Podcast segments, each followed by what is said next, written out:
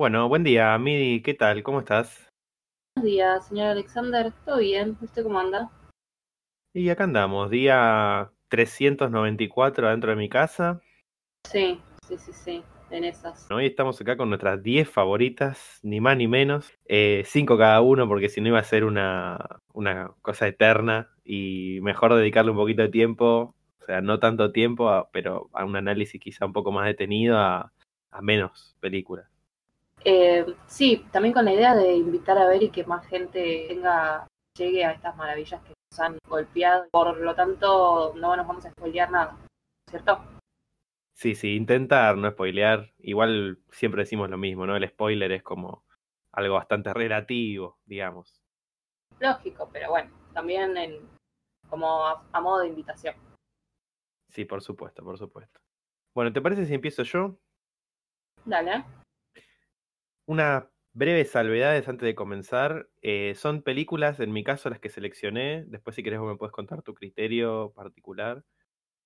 Em, películas que, si bien esto se titula las 10 favoritas, o sea, son selecciones quizá que escapan un poco de películas que son efectivamente nuestras favoritas y las favoritas de todos. Como podría ser, no sé, Ciudadano Kane, Psicosis, Halloween, ¿no? Películas como extremadamente eh, gustadas ya eh, en general. Y que, bueno, qué sé yo, yo si tengo que hacer mis 20 películas para mi isla desierta, no sé si pongo a estas 5, porque hay muchas películas que quizás están por arriba, pero sí en estas encuentro como, o por un lado, que no son generalmente agradadas en, en- el público masivo, o que no son quizás ni siquiera conocidas, ¿no? Eh, un poco para, yo qué sé, resaltar la belleza de estas, de estas como piezas eh, que tienen tanto para ofrecer, pero que no sé qué tan a menudo se las, se las observa como se debe, ¿no? Sí, que además si uno busca, o bueno, debería ser así, si uno busca 10 películas para adentrarse al mundo del cine o, o troncales en la historia del cine, obviamente uno encuentra vértigo y encuentra además películas para hacer una cosa más personal y además que no sea tan sabido que uno tiene que ir ahí, ¿no? Porque es obvio que uno tiene que ir a ver vértigo, que debe ir a ver psicosis, eh, bueno, psycho. Entonces, no sé si uno va a ir por su voluntad o, llega a estas películas. Y bueno, y además de, de lo personal, ¿no? De que por algo han sido lo que han sido para nosotros. Sí, y un poco para corrernos de esta cosa, ¿no? Las 250 películas de IMDb, las 1000 películas que tenés que ver antes de morir. Bueno, sí, sí, o sea, eso no lo estamos negando, es cierto, hay que ver esas películas, pero en este caso, yo qué sé, nuestro enfoque fue quizá más a, a esto, ¿no? A lo privado, a lo propio, eh, a nuestro vínculo con estas películas, y sin caer otra vez en esto de, bueno, elijo en estas películas eh, Nemo. O sea, sí, yo amo Nemo, me pongo a llorar todas las veces, pero bueno, también buscando quizá darle un poco de cuerpo a películas que lo necesitan. En algunos casos más, en otros casos menos, ¿no? Porque yo tengo películas que son reconocidas también en estas cinco que seleccioné. Sí, que también hay algo cuando uno invita a ver algo que para uno fue muy personal o, o fue una experiencia, para no hablar estrictamente de la película, igual la experiencia la brinda la película, pero me refiero, uno tuvo un, un descubrimiento ahí o, o, o descubrió una gran película, cuando alguien la recomienda y la otra persona lo ve por primera vez, hay como un redescubrimiento de lo que fue para vos esa primera experiencia y, eso, ¿no? Como llega más gente que por ahí le pasa algo similar. Está bueno distribuirla, si no es una película así que ya se distribuye sola por lo que fue la historia, como Vértigo. Bueno, y yo creo también que en el propio acto de la recomendación, ¿no? Cuando uno recomienda algo, una película, una comida, un disco, eh, uno siempre recomienda desde una subjetividad, ¿no? Porque a uno le, le pasa algo, le interpela algo eh, que se emite, una, una sensación que sale de una pantalla, de un disco, de lo que sea, con la que uno sincroniza o no sincroniza, o sincroniza más o menos. Eh, y la idea es un poco ver, ¿no? Ese balance entre qué nos llevó a elegir estas cinco películas desde un lugar subjetivo, pero también sin olvidarnos jamás de el costado objetivo, porque como decimos, si bien cuestionamos este 250 de IMDB, eh, que todos ya sabemos, ¿no? Bueno, Shawshank Redemption primera, El Padrino, qué sé yo. Eh, si bien esas películas objetivamente están muy bien, eh, creo que este otro cine o esta otra cara de, del arte, sea contemporáneo o del siglo anterior, también tiene bastantes cuestiones ahí en el objetivo que están muy bien y que uno no termina de entender por qué no trascienden o no se conocen como, como a uno le gustaría, ¿no? Sí, sí, sí, sí, sí, exactamente. Bien, voy a empezar yo entonces. Eh, mi primera película es Átame, del señor Señor, esa es la palabra que para mí lo define mejor, el, el, Don Almodóvar. Eh, Pedro Almodóvar, director español, con más de 20 películas en su haber, varias muy buenas, eh, al menos para mí. Átame es una película del año 89 que cuenta con Antonio Banderas eh, en el protagónico y con Victoria Abril también, una dupla más que, que emocionante ya desde, previo a que comience la película, ¿no? Como que ya viene equipada. Y relata la historia de, mm, de una actriz que labura en un programa de televisión, que es Victoria Abril justamente, que se llama Marina, que un día llega a la casa y un sujeto atrevido, peculiar, Ricky, que este es Antonio Banderas, la secuestra en su propio eh, domicilio. La ata en una cama y empieza a, básicamente a desarrollar una suerte de vínculo eh, entre, bueno, el rehén y esta persona que, la están manteniendo ahí encadenada o más, más bien atada.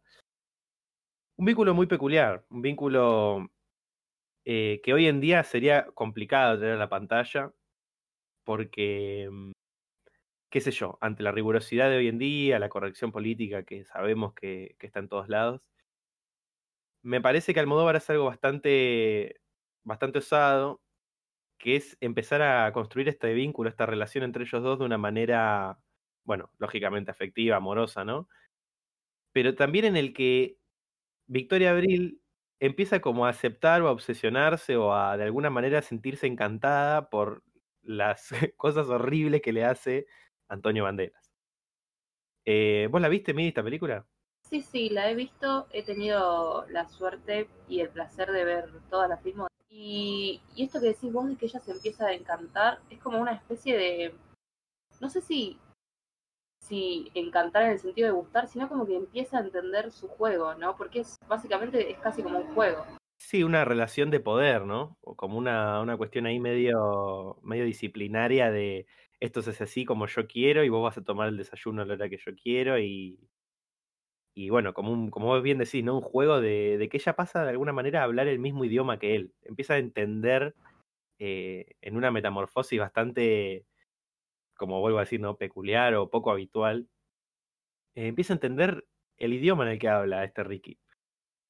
Qué sé yo, un poco para mí esta película también, en paralelo a esto, abre un subtexto que es, en mi opinión, muy interesante, que consiste básicamente en parafrasear lo que sería eh, la vida en matrimonio, ¿no? Porque mm, Ricky y, Marina, digamos, empiezan a entablar este vínculo y, o sea, y comenzamos a ver diferentes aspectos de una relación que ellos sin ser pareja, sin ser novios, o sea, siendo un, una rehén y este, y este muchacho agresivo, empezamos a ver como postales o viñetas de lo que sería un matrimonio cualquiera, ¿no? Todo teñido por la locura almodovariana que siempre se agradece. Pero, mm, qué sé yo, eh, Ricky sale a hacer las compras, le prepara el desayuno, charlan, toman vino, empiezan a convivir, a la fuerza, pero empiezan a convivir. Y esta como idea general que se empieza a dar de, bueno, ellos terminan formando una dupla, eh, y donde la naturaleza de esa dupla, de ese vínculo, empieza a desvanecerse en un momento. O sea, uno como espectador casi que le deja de importar que Antonio Banderas la está manteniendo secuestrada. Porque como que la película cede la primera preocupación, que está bien impuesta en un primer acto, que es básicamente, bueno, Victoria Abril, ahora cómo va a ser para librarse de este psicópata, de este maniático. Pero a medida que van pasando los minutos, esa primera preocupación se va como desvaneciendo y empieza como a aparecer otra preocupación que, mm, que es, bueno, que, cómo se va a construir esto que están construyendo acá, ¿no? O sea, uno trata de comprender como espectador ya no si va a salir con vida ella, si va lo va a encontrar la policía o qué, sino que lo que le empieza a interesar al espectador es los colores, las texturas de este propio vínculo que se da. Y, y nada, ¿no? Como que todo empieza a. La lógica causal de la película empieza a ser otra. Ya no es más, bueno, los, lo van a agarrar a Ricky, ¿no? Ella va a seguir con vida. Empieza a ser, bueno, quiero comprender este matrimonio, este matrimonio impuesto, esta cosa, cómo opera dentro de la locura, dentro de la propia lógica de la historia. Sí, está muy bueno este subtexto que remarcas porque es, como eso, ¿no? Llevar al extremo o satirizar o exagerar mediante la ficción lo que es justamente la vida de matrimonio, que de hecho él todo el tiempo le dice como, bueno, vamos a quedar acá hasta que nos casemos y nos podamos ir, pero mientras tanto nos tenemos que quedar acá resguardados, ¿no? Em, y, estas cosas que vos planteas, como bueno, le tienen que ir a comprar los medicamentos, porque digamos, ella casi que se nivela, una vez que ella empieza a entenderle el juego, ya se le va cada vez complicando más a él que ella sea eh, o tome una posición más, sumisa y ella entiende como las reacciones que va a tener él o, por dónde va a ir, entonces ya empieza a ser más que una cosa de subordinada, un tira y aflojo entre ambos que bueno, si uno quiere, como, como salvaje, es bastante peculiar a lo que uno da y hasta lo que uno tolera en, una convivencia. Sí, justamente por eso, ¿no? O sea, la película se llama Atame, que es un, o sea, un verbo en, imperativo, ¿no? Como dando una orden. Ya desde el punto de vista este, ¿no? De, bueno, estar en una relación es, o sea, según lo que está diciendo Almodóvar, ¿eh? Cada uno después, no me salgan a tirar con él, hijo de puta, antiamor, no, nada que ver. Eh, lo que digo yo es justamente Almodóvar, plantea como, bueno, los vínculos propios de que se, que se van construyendo estos lazos o estas eh, convenciones dentro de una propia pareja, porque eso es lo que sucede, ¿no? Él arma una pareja. Digamos, las propias convenciones que uno termina aceptando o diciendo esto es lo normal de mi pareja o esto es lo que está bien, esto es lo que está mal. Y dentro de las propias reglas de esa pareja está, bueno, que él la va a atar, la va a mantener rehén y todo, y ella lo termina legitimando o sea, lógicamente es un, es un abusivo él, o sea, no, en ningún momento la película lo defiende a él ni dice, bueno, no, está bien hacer esto. Mm, desgraciadamente eso hoy en día hay que aclararlo, porque si no, bueno, ya sabemos lo que sucede, ¿no? Matemos al Almodóvar y todo el resto de las cosas. Em, pero bueno, justamente es esto, ¿no? Es hasta dónde voy a poder ir yo con mi pareja, o sea, qué voy a plantear, qué voy a proponer y, bueno, hasta qué punto no va a ser un juego de poder qué sé yo, esto es una preocupación que tienen muchos autores, ¿no? O sea, vamos a Gone Girl, otra película también controversial como esta. También está esta idea de, bueno, estar en una pareja es permitirle al otro hacer ciertas cosas o no permitirle. O sea, cuando se empiezan a poner esas restricciones o esas cosas, ¿qué, qué sucede en una pareja? O sea, ese es el curso natural de una pareja. Eso es algo de lo que nadie puede escapar. O bueno, la otra lectura es, bueno, son tóxicos, poner es una, relación tóxica. Me parece que es como, bueno, la salida rápida, ¿no? Para pensar todo. De decir, bueno, está todo mal eso. Y qué sé yo, yo creo que Atame, Gonger, muchas películas de estas características tienen una fuerte visión política. Eh, una fuerte visión de, la, de, de su coyuntura, porque Gonger sale en el 2000. Mm, ¿Qué año? ¿2014 es Gonger o 2013? No me acuerdo. 2014, me parece. Bueno, eh, y esta película es del 89, ¿no? O sea, son claramente momentos diferentes de, la coyuntura y de, yo qué sé, el pensamiento, ¿no? Más eh, abierto, cosas así, que fueron alterando y modificándose con, con el paso de los años. Pero bueno, no es, no es casual que la película, esta Atame, termine con el temón Resistiré, cantado por Antonio Banderas, por todo el, por ahí, por esos tres personajes principales de la película, también por Victoria Abril que, mm, bueno, ¿qué más decir, no? O sea, resistiré, terminan todos diciendo. Casi como diciendo, bueno, el matrimonio quizá puede hacer algo como esto, según la cosmovisión de Almodóvar, que es bueno, resistir, aguantar, dejar que me hagan todas estas cosas y después hacerlas y devolverlas. Y resistir y resistir y resistir, ¿no? Como, bueno, una película, una película que claramente termina como con una, toma de, de, posición o de postura ante, ante ese, esa incógnita que es el, matrimonio o la vida así en convivencia con una pareja, ¿no? Sí, yo me atrevería a decir que igual esto es meramente interpretativo. Em, y habría que verlo, habría que discutirlo, pero por lo menos yo lo sostendría, que no habla de la vincularidad en general, sino justamente de un matrimonio heterosexual y sobre todo bajo el dogma de la iglesia, ¿no? Como lo que sería un matrimonio a la antigua, tipo mujer, hombre casados por iglesia, porque fíjate que hay un montón de elementos de puesta en escena, sobre todo cuando está ella en cuadre, rodeados de cuadros eh, religiosos y sobre todo de la Virgen María siempre detrás o presente en ella. ¿no? Y de hecho ella tiene una cruz católica todo el tiempo colgada. Creo que es como eso, ¿no? Como la represión o el dogma que, que, pone esa institución mediante el, compromiso. Es como, bueno, te lo tenés que bancar esto, porque sí. Eh, y, no, y no, ahora por suerte cada vez menos y ya te diría que casi ni, por lo menos occidentalmente y, y aquí, ¿no? Lo que pero ya no es tan normal. Pero antes era eso, ¿no? Como, bueno, lo tenés que bancar porque es, así el matrimonio, es dogma. Y, y creo que habla en ese aspecto, como de ese sentido, que además, bueno, ni hablar que toda la filmatografía de Almodóvar está atravesada por una fuerte crítica de, la institución de la iglesia, pero digamos como, como institución represiva, como una institución justamente de esto, de un dogma que hace mal, pero no, digamos, metiéndose con, la religioso, con lo religioso, con la creencia de cada uno, sino justamente con la institución. Sí, totalmente. Para sumar a esta lectura que haces vos, primero estoy de acuerdo, ¿no? Es ciertamente como, como que tiene un enfoque en esa, en ese matrimonio arquetípico, digamos, por ponerle una palabra, eh, o dogmático.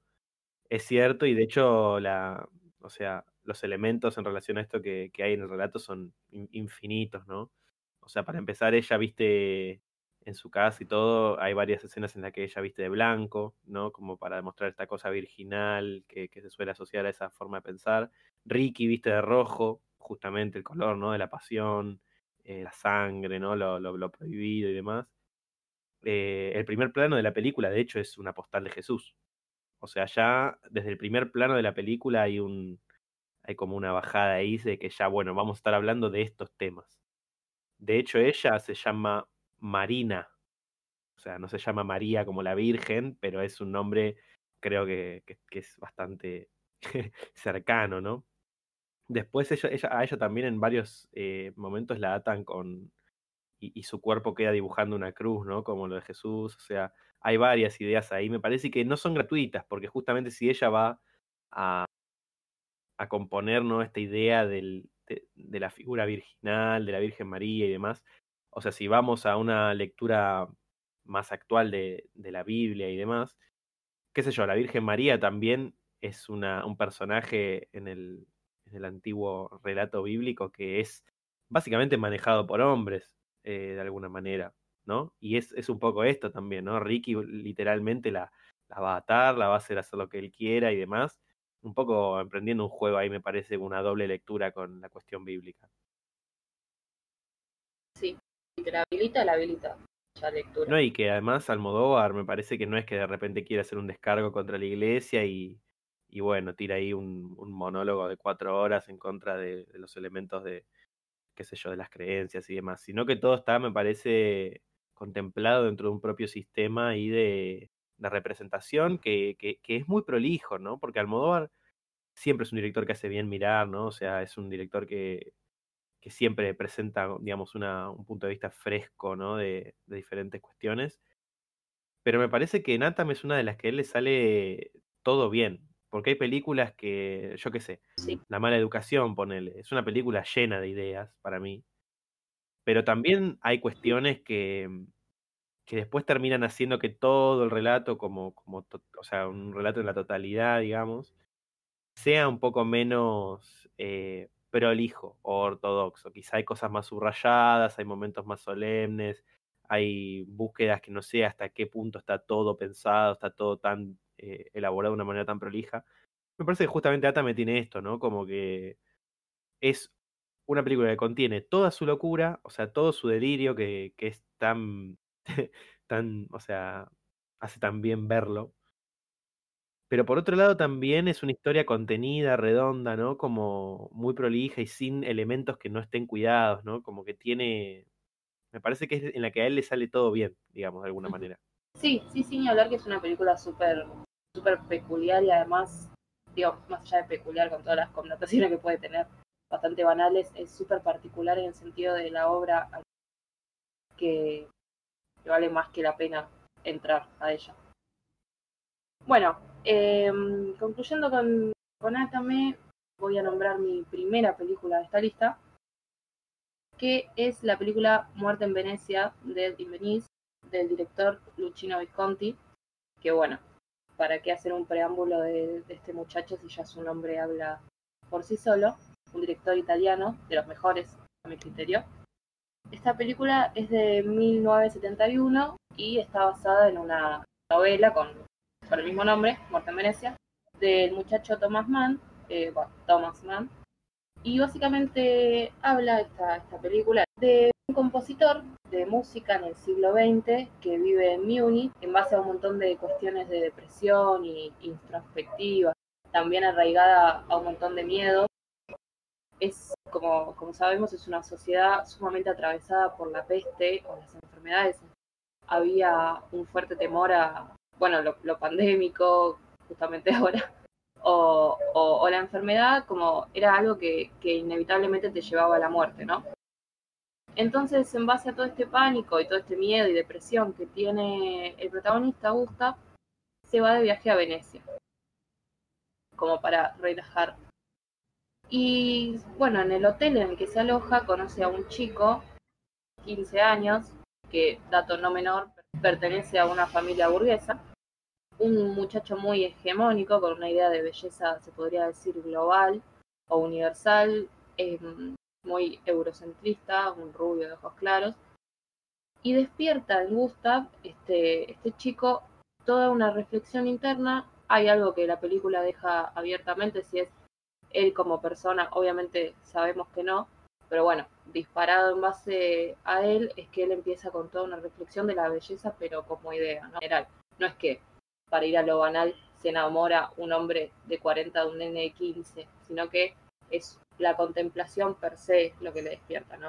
Sí, sí, no sería, no sería como, no sé, como el lector, ponele, esa película de Kate Winslet, que de repente es un vínculo que, que son 20 años de diferencia y que uno no entiende qué encuentra uno en el otro, digamos. Acá está como si queremos como un poco más cuidado, ¿no? Claro, y que además esto, ¿no? Que es un personaje puesto casi como idea, no tanto como persona. Bien, y lo, lo, lo maravilloso de esta película, todo, pero es toda la reflexión interna, es muy de la introspección de Gustav, el protagonista, de todas las cosas que le despierta esta idea de belleza casi como, bueno, un poco arraigada a lo que se entiende como idea de belleza platónica o o, o, griega, que no tiene tanto que ver con el sujeto, sino con lo que a uno, la famosa idea de entusiasmo o de manía, que es lo que a uno le despierta adentro la, percibir esa idea. Y él empieza a tener un montón de reflexiones del arte, que esto es lo, lo maravilloso, de la belleza en el arte, sería la estética. Empieza a tener un montón de reflexiones estéticas para con su trabajo. Con, bueno, él es compositor y y él tiene todo el tiempo flashback que recuerda conversaciones maravillosas con un amigo de él que es compositor y tiene otra idea totalmente diferente a la que tiene él sobre el arte. Entonces él como se empieza a replantear justamente todo un montón de, de criterios y reflexiones estéticas mediante su, para y mediante su trabajo. Eh, todo despertado y traído por, por la belleza de este chico cada vez que lo ve en el almuerzo del hotel. Así que, bueno, ni hablar, ¿no? La maravilla que, que puede ser eso. Sí, sí, ya, ah, digamos, desde un principio ya suena interesante, ¿no? Como la, la dinámica que propone. Yo no la tengo vista esta película, te voy a tener que hacer la confesión acá en vivo en directo, Midi, ya sabías igual. Sí, sí. Pero um, yo te quería preguntar, o sea, básicamente, eh, ¿cómo está abordado desde la dirección esta cuestión de la contemplación de la belleza, ¿no? O sea, ¿cómo Visconti cómo traduce esa problemática o ese punto de partida a imágenes y sonidos, digamos. Y bueno, la, la, maravilla es verla para que yo no lo relate porque no lo podría traducir, pero uno entiende lo que le está despertando justamente por estos flashbacks que él tiene, mientras flashback que él tiene mientras lo ve, ¿no? Él está almorzando em, y lo tiene enfrente y se pone a, mirarlo y en base a eso lo, lo lleva a recuerdos de él componiendo canciones y discutiendo con otras personas la idea de arte. Que también hay algo ahí de, él tiene una idea del arte bastante burguesa o una contemplación burguesa del arte y discute con un amigo en sus recuerdos que opina totalmente lo contrario.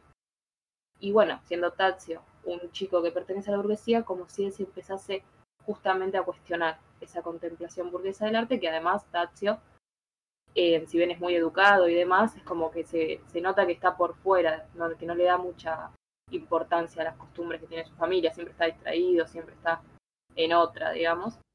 Em, y bueno, mediante estos, mediante estas idas y venidas del personaje, uno entiende que es algo que le está despertando a él y no tanto una idea básica de me gusta porque es lindo. Claro, sí, sí, como si el peso quizá emotivo estuviese más puesto en el punto de vista que en el propio objeto bello, digamos, ¿no? O en este caso la persona. Tal cual. Es, es, es completamente ese punto de vista. Excelente. Bueno, ¿sigo con mi próxima película? Dale. Muy bien, muy bien. Continuamos acá el recorrido con una película del año 1948, dirigida por el genio Max Opuls, em, un director, bueno, alemán, eh, más que, conocido de esa etapa, digamos, entre, qué sé yo, tiene varios, varias grandes películas eh, inscritas en el noir, en el melodrama. Eh, es un director, bueno, muy interesante. Y la película que yo seleccioné es eh, Letter from an Unknown Woman, Cartas de una mujer desconocida, sería la traducción literal, que es una película, una de las películas que ya antes de meternos en el fino, digamos, de la obra, creo que es la película que mejor maneja el dolor, o más bien la angustia y la belleza en, la en el mismo relato. No sé qué opinas de esto una de mis películas favoritas también, maravillosa. Y sí, hay algo de, la angustia de, del amante, ¿no? Sí, sí, propia de, de aquella persona que está, digamos, su cuerpo, su alma, su espíritu, todo volcado, ¿no? En, en un en un amorío o en un enamoramiento, digamos, porque ni siquiera es que hay una concreción tal, ¿no? De esa idea en esta película, sino que es más bien, bueno, todo lo que hay alrededor de que a uno le guste a alguien o le interese a alguien. Eh, ¿no? Y que es esta cosa de, bueno, el deseo, lo que yo quiero, lo que a mí me hace falta, ¿no? Y me hace falta ya no solo como, como en, digamos, en el corazón, digamos, no es que me hace falta en lo sentimental, sino que me hace falta físicamente también ya, ¿no? Una persona y entonces, básicamente eso, enmarcado en un relato de 1948, ¿no? Ella es Joan Fontaine, aparte que, bueno, ¿qué podemos decir de ella? Sí, sí. Una actriz única, bellísima, todo el combo junto. Eh, iba a decir, es Rebeca, pero en verdad no es Rebeca ella. Rebeca no existe. claro. Em, esta película de Opus es una, básicamente nos narra un, un encuentro o un, un, momento en la vida de, de quien se podría discutir que es el protagonista o no, porque esto ya es una otra cosa que la película también hace de una manera muy interesante, que es en qué momento quién de los dos es protagonista, ¿no? Pero bueno, lo dejamos para más adelante. En el que una noche lluviosa, eh, este personaje, Stefan, eh, que yo recuerdo que igual le decían Stephen, ¿no? O sea, quizá en la versión que vi yo en inglés ya estaban todos los nombres traducidos, no sé. Este Stephen que recibe una carta de una mujer de su pasado, básicamente. Mediante esa carta eh, vamos a emprender un recorrido, como dije ya, ¿no? Que mezcla el dolor y la belleza, o la impotencia y la belleza de una manera excepcional en el que se nos va a introducir el personaje de Lisa, Joan Fontaine, que es una joven, una muchacha que hace años estaba obsesionada con este Stephen, que es un músico, un pianista eh, inigualable, ¿no? Muy conocido aparte en la sociedad. Y mm, de nuevo, ¿no? Este vínculo entre, como vos hablabas en Muerte en Venecia, que yo no la vi, pero supongo que irá por un lugar similar, en el que hay una construcción previa al encuentro o al, o al intercambio efectivo de dos personajes, como una expectación muy fuerte. Sí, sí, sí, aparte justamente eso, ¿no? Se vinculan en esto de más, como el foco más en lo que vive uno mediante esas vivencias o mediante esas experiencias que la experiencia en sí o el vínculo en sí. Exacto, ¿no? Como los alrededores de algo amoroso. Es en ese sentido la película recorre muy bien, eh, muy delicadamente aparte, ¿no? Con, con sus debidos tiempos, con sus debidos tonos, sus debidas pausas. Y lo que Lisa le cuenta en esta carta a Stephen, básicamente es todo el recorrido que ella hizo en su vida alrededor de él. Pero después nos vamos a enterar que ellos dos salieron y se vieron dos o tres veces, creo, de una manera muy fugaz. Y que la historia de Lisa no fue solo esas tres o cuatro veces como sí fue para Stephen, sino que Lisa le dedicó una vida entera a contemplar a este músico, a seguirlo, a averiguar cosas de él y demás. La cuestión interesante que tiene, me parece, el relato es que toda esta historia que ella le cuenta en la carta, digamos, es toda la película, es esa carta, básicamente. Pero todo pasa en cuatro o cinco horas que el personaje está leyendo esa carta larga, porque es la carta de despedida, ya nos vamos a enterar, de ella. Em, de alguna manera, creo que eso es una, un punto muy fuerte del relato, porque inaugura este juego ¿no? entre el presente, que es él leyendo la carta muchos años después, y el pasado, pero el pasado narrado, el pasado siendo una puesta en escena, siendo un recuerdo de Lisa. Porque no es que de repente el personaje de Stephen recuerda objetivamente esos hechos, sino que se le reviven mediante la prosa de esta, de esta Lisa, ¿no? Entonces, creo que ahí está la mayor virtud, porque por eso el pasado, por eso todo lo que sucede eh, y cómo sucede particularmente, tiene ese peso, ¿no? Tiene esa connotación tan desgarradora tiene esa cosa tan ilusoria, tan eh, casi como uno de esos recuerdos que uno no quiere olvidarse nada, ¿no? Y creo que ahí encierra, me parece, la genialidad de este relato. Sí, aparte tiene un punto de vista totalmente fuera de, caja, que es cuando uno, uno piensa en una historia de amor así muy, muy, que fue muy fuerte o que dejó estragos, siempre lo piensa en relación a dos personas, ¿no? Y acá lo que la película propone es, por ahí fue para uno solo, digamos, porque el otro ni se acuerda de ella. Fue una chica con la que estuve dos o tres veces y ella, como, como bien dijiste vos, le dedicó una vida eh, de años y años en la que dijo, bueno, le, tengo que escribir una carta para que se entere todo lo que fue para mí, o sea, la persona ni siquiera enterada. Y creo que eso es una de las cosas más maravillosas que propone, ¿no? Como que lo puede vivir uno solo, esa historia. Y hasta qué punto, ¿no? La historia fue, si para uno no fue nada y para el otro fue una vida entera, ¿con cuál, con cuál te quedás? ¿Qué fue lo que pasó? Es que ahí es donde está la virtud, ¿no? E, ese hecho objetivo no se construye, porque uno no dice, el vínculo fue esto y las relaciones o las repercusiones que tuvo en cada uno de ellos fueron tal y tal y tal. Como puede ser esta película, La desaparición de Eleanor Rigby, eh, una película medio indie de los últimos, creo que habrá salido hace 10 años, que es bueno. Una, es como la película opuesta a esta, ¿no? Es una película que te muestra cómo, o sea, son tres películas en total, me parece, o sea, es un delirio. eh, delirio no en el buen sentido, qué sé yo, no es una película que defienda. Eh, que es, bueno, básicamente la película se llama La desaparición de Eleanor Rigby. La primera es Him, o sea, él. La segunda es Her, que es ella. Y la tercera es Them, que es cómo eran ellos dos juntos. Y eso es literalmente la, oposición total a esta película porque es bueno, todo el costado emocional basado en una objetividad de cómo fue una relación, pasamos a una subjetividad de cómo se sintió cada uno. Esta película es opuesta a eso. No hay en ningún momento una cuestión objetiva que digamos, bueno, este fue un hecho así y alguno lo interpretó así, porque todo lo que nosotros recibimos, toda la información que tenemos nosotros es mediante una carta, ¿no? Con todo lo que eso implica, aparte, que es la creación de, una prosa, ¿no? El, la puesta en circulación de ideas, de una forma de escribir, un criterio, una sintaxis, eh, una cuestión autoral ya puesta ahí, ¿no? me parece que hay como muchas ideas ya encerradas en el hecho de que, bueno, toda la película va a ser una carta, la traducción audiovisual de una carta. Em, y en ese sentido me parece brillante, brillante absolutamente. Aparte tiene como, o sea, esto lo dejo como una nota al pie para quien le interese seguir investigando, ¿no? O mismo para vos, Midi, que te recomiendo, igual ya lo vas a ver el año que viene si cursas Géneros 2. Em, que es básicamente, ¿no?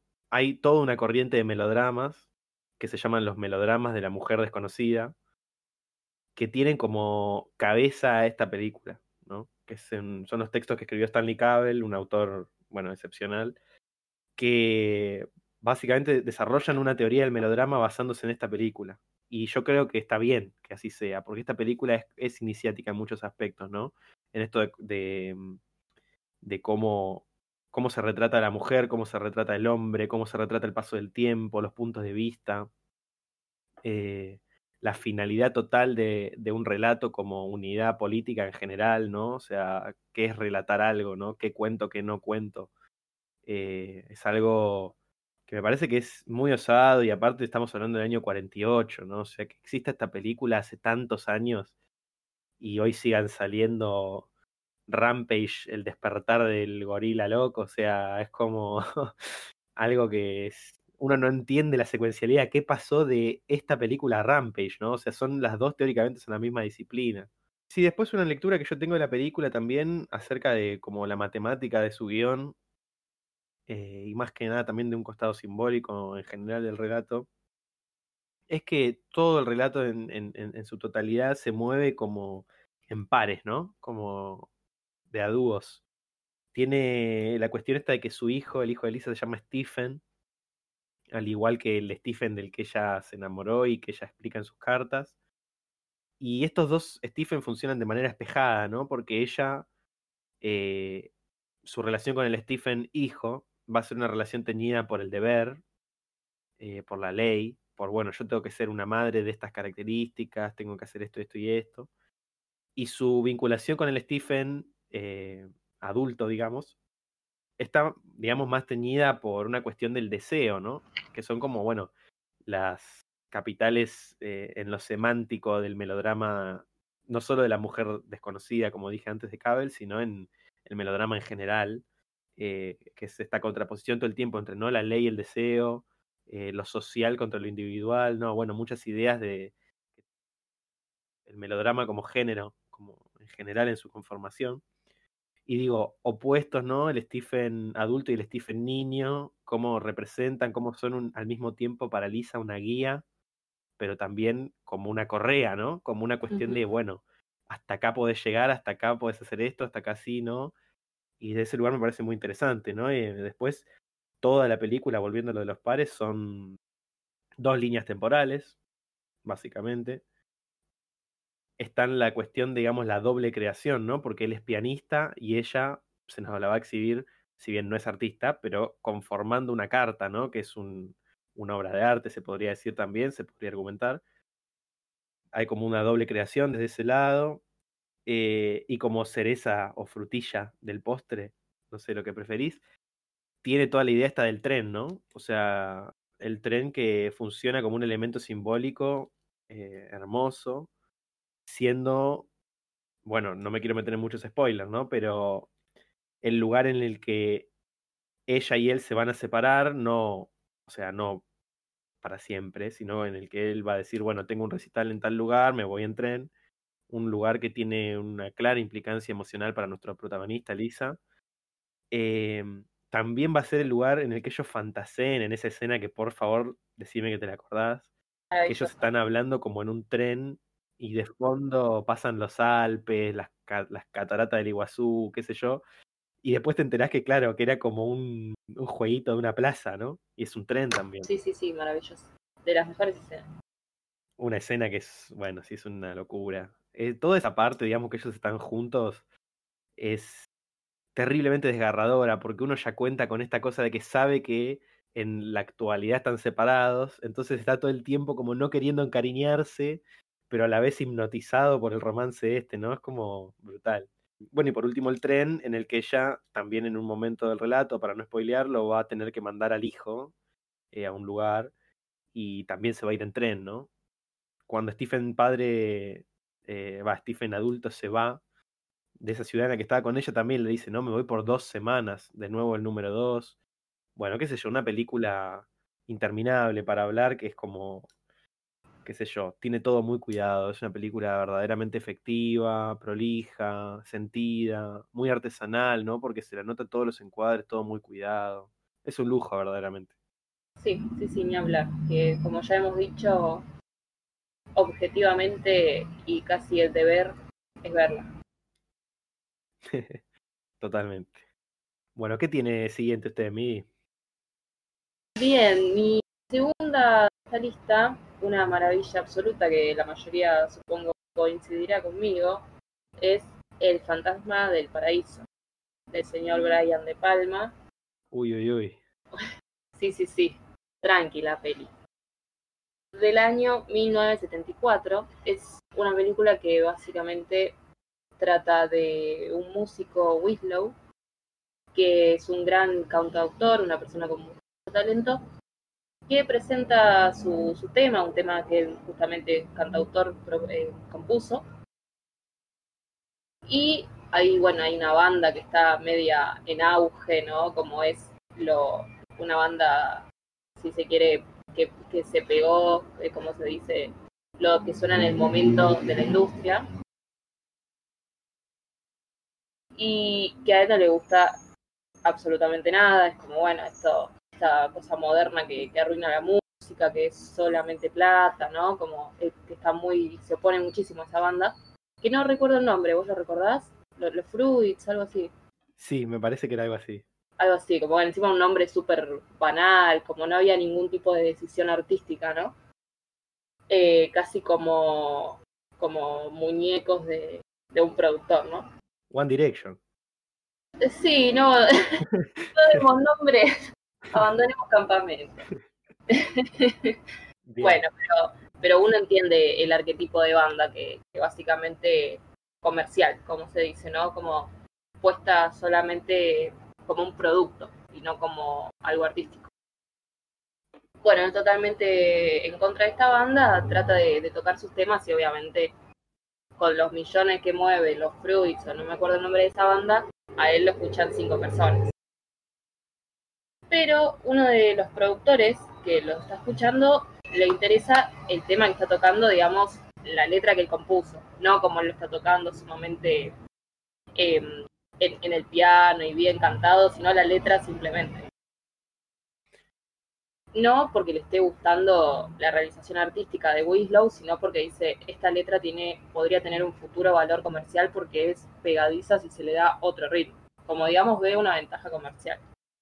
Y bueno, lo engaña, lo, lo engañan a este Winslow para que vaya a presentarse a una a una eh, ¿cómo sería? una entrevista o una, un, casting, no me salía la palabra, diciéndole que está el productor de los Fruits y que a él lo va a hacer una persona una persona famosa porque bueno, es un productor con alcance.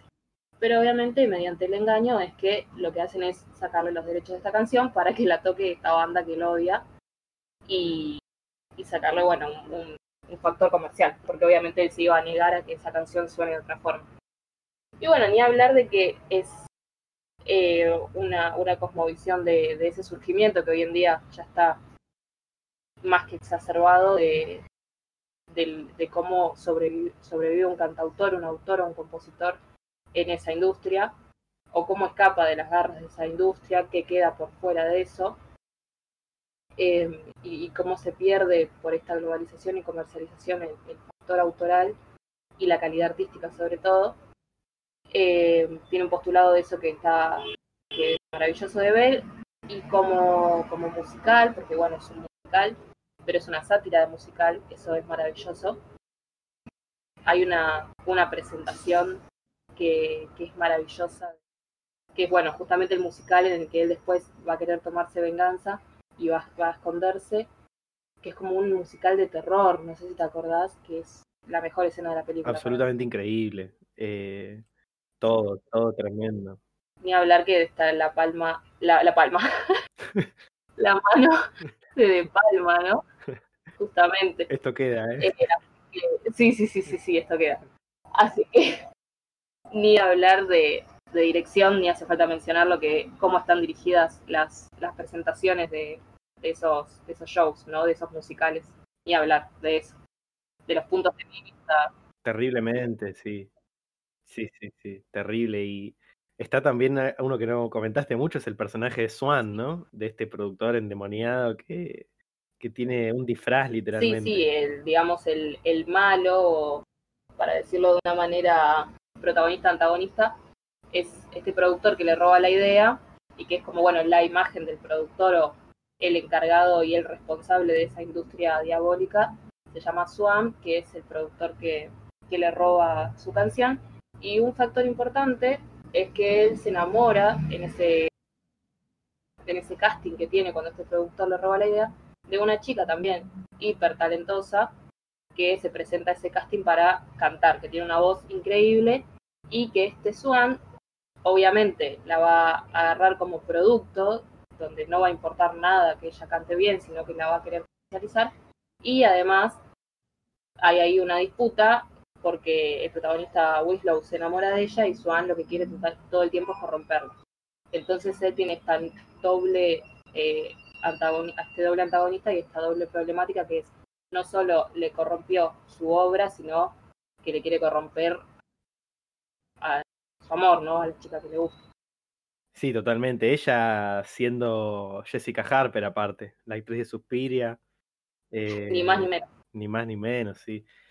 Sí, sí, es una película terrible, ¿no? A mí me parece que es de las películas más atrevidas de De Palma, con todo lo que eso implica, ¿no? Porque es, o sea, ya es un director atrevido por lo general.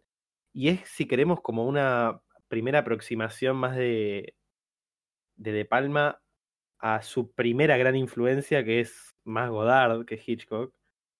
Eh, me parece a mí, ¿no? No es, una, una película, o sea, sí, tiene algunas cuestiones hitchcockianas, pero no como lo podrían tener, no sé, eh, Scarface, eh, Los Intocables, eh, Doble de Cuerpo, bueno, muchas películas que vinieron después de De Palma, sino que esta tiene como un, Sí. una cuestiones hasta casi antinarrativas de ratos, ¿no? Sonidos demasiado fuertes, imágenes algunas sin sentido aparente que después se resignifican, el uso de los colores, la desprolijidad buscada, ¿no? Porque no es desprolija como, bueno, vamos a abandonar campamento también acá. Em, sino que es como una película corrosiva en sí, ¿no? Como una película en sí demasiado eh, loca, básicamente, en el sentido de la palabra, lisérgica, bueno, muy setentera, ¿no? O sea, recontra ese mambo. Re, y aparte de algo, justamente estando inscripta en un musical, pero satirizándolo, es muy graciosa. O sea, eso es un factor también.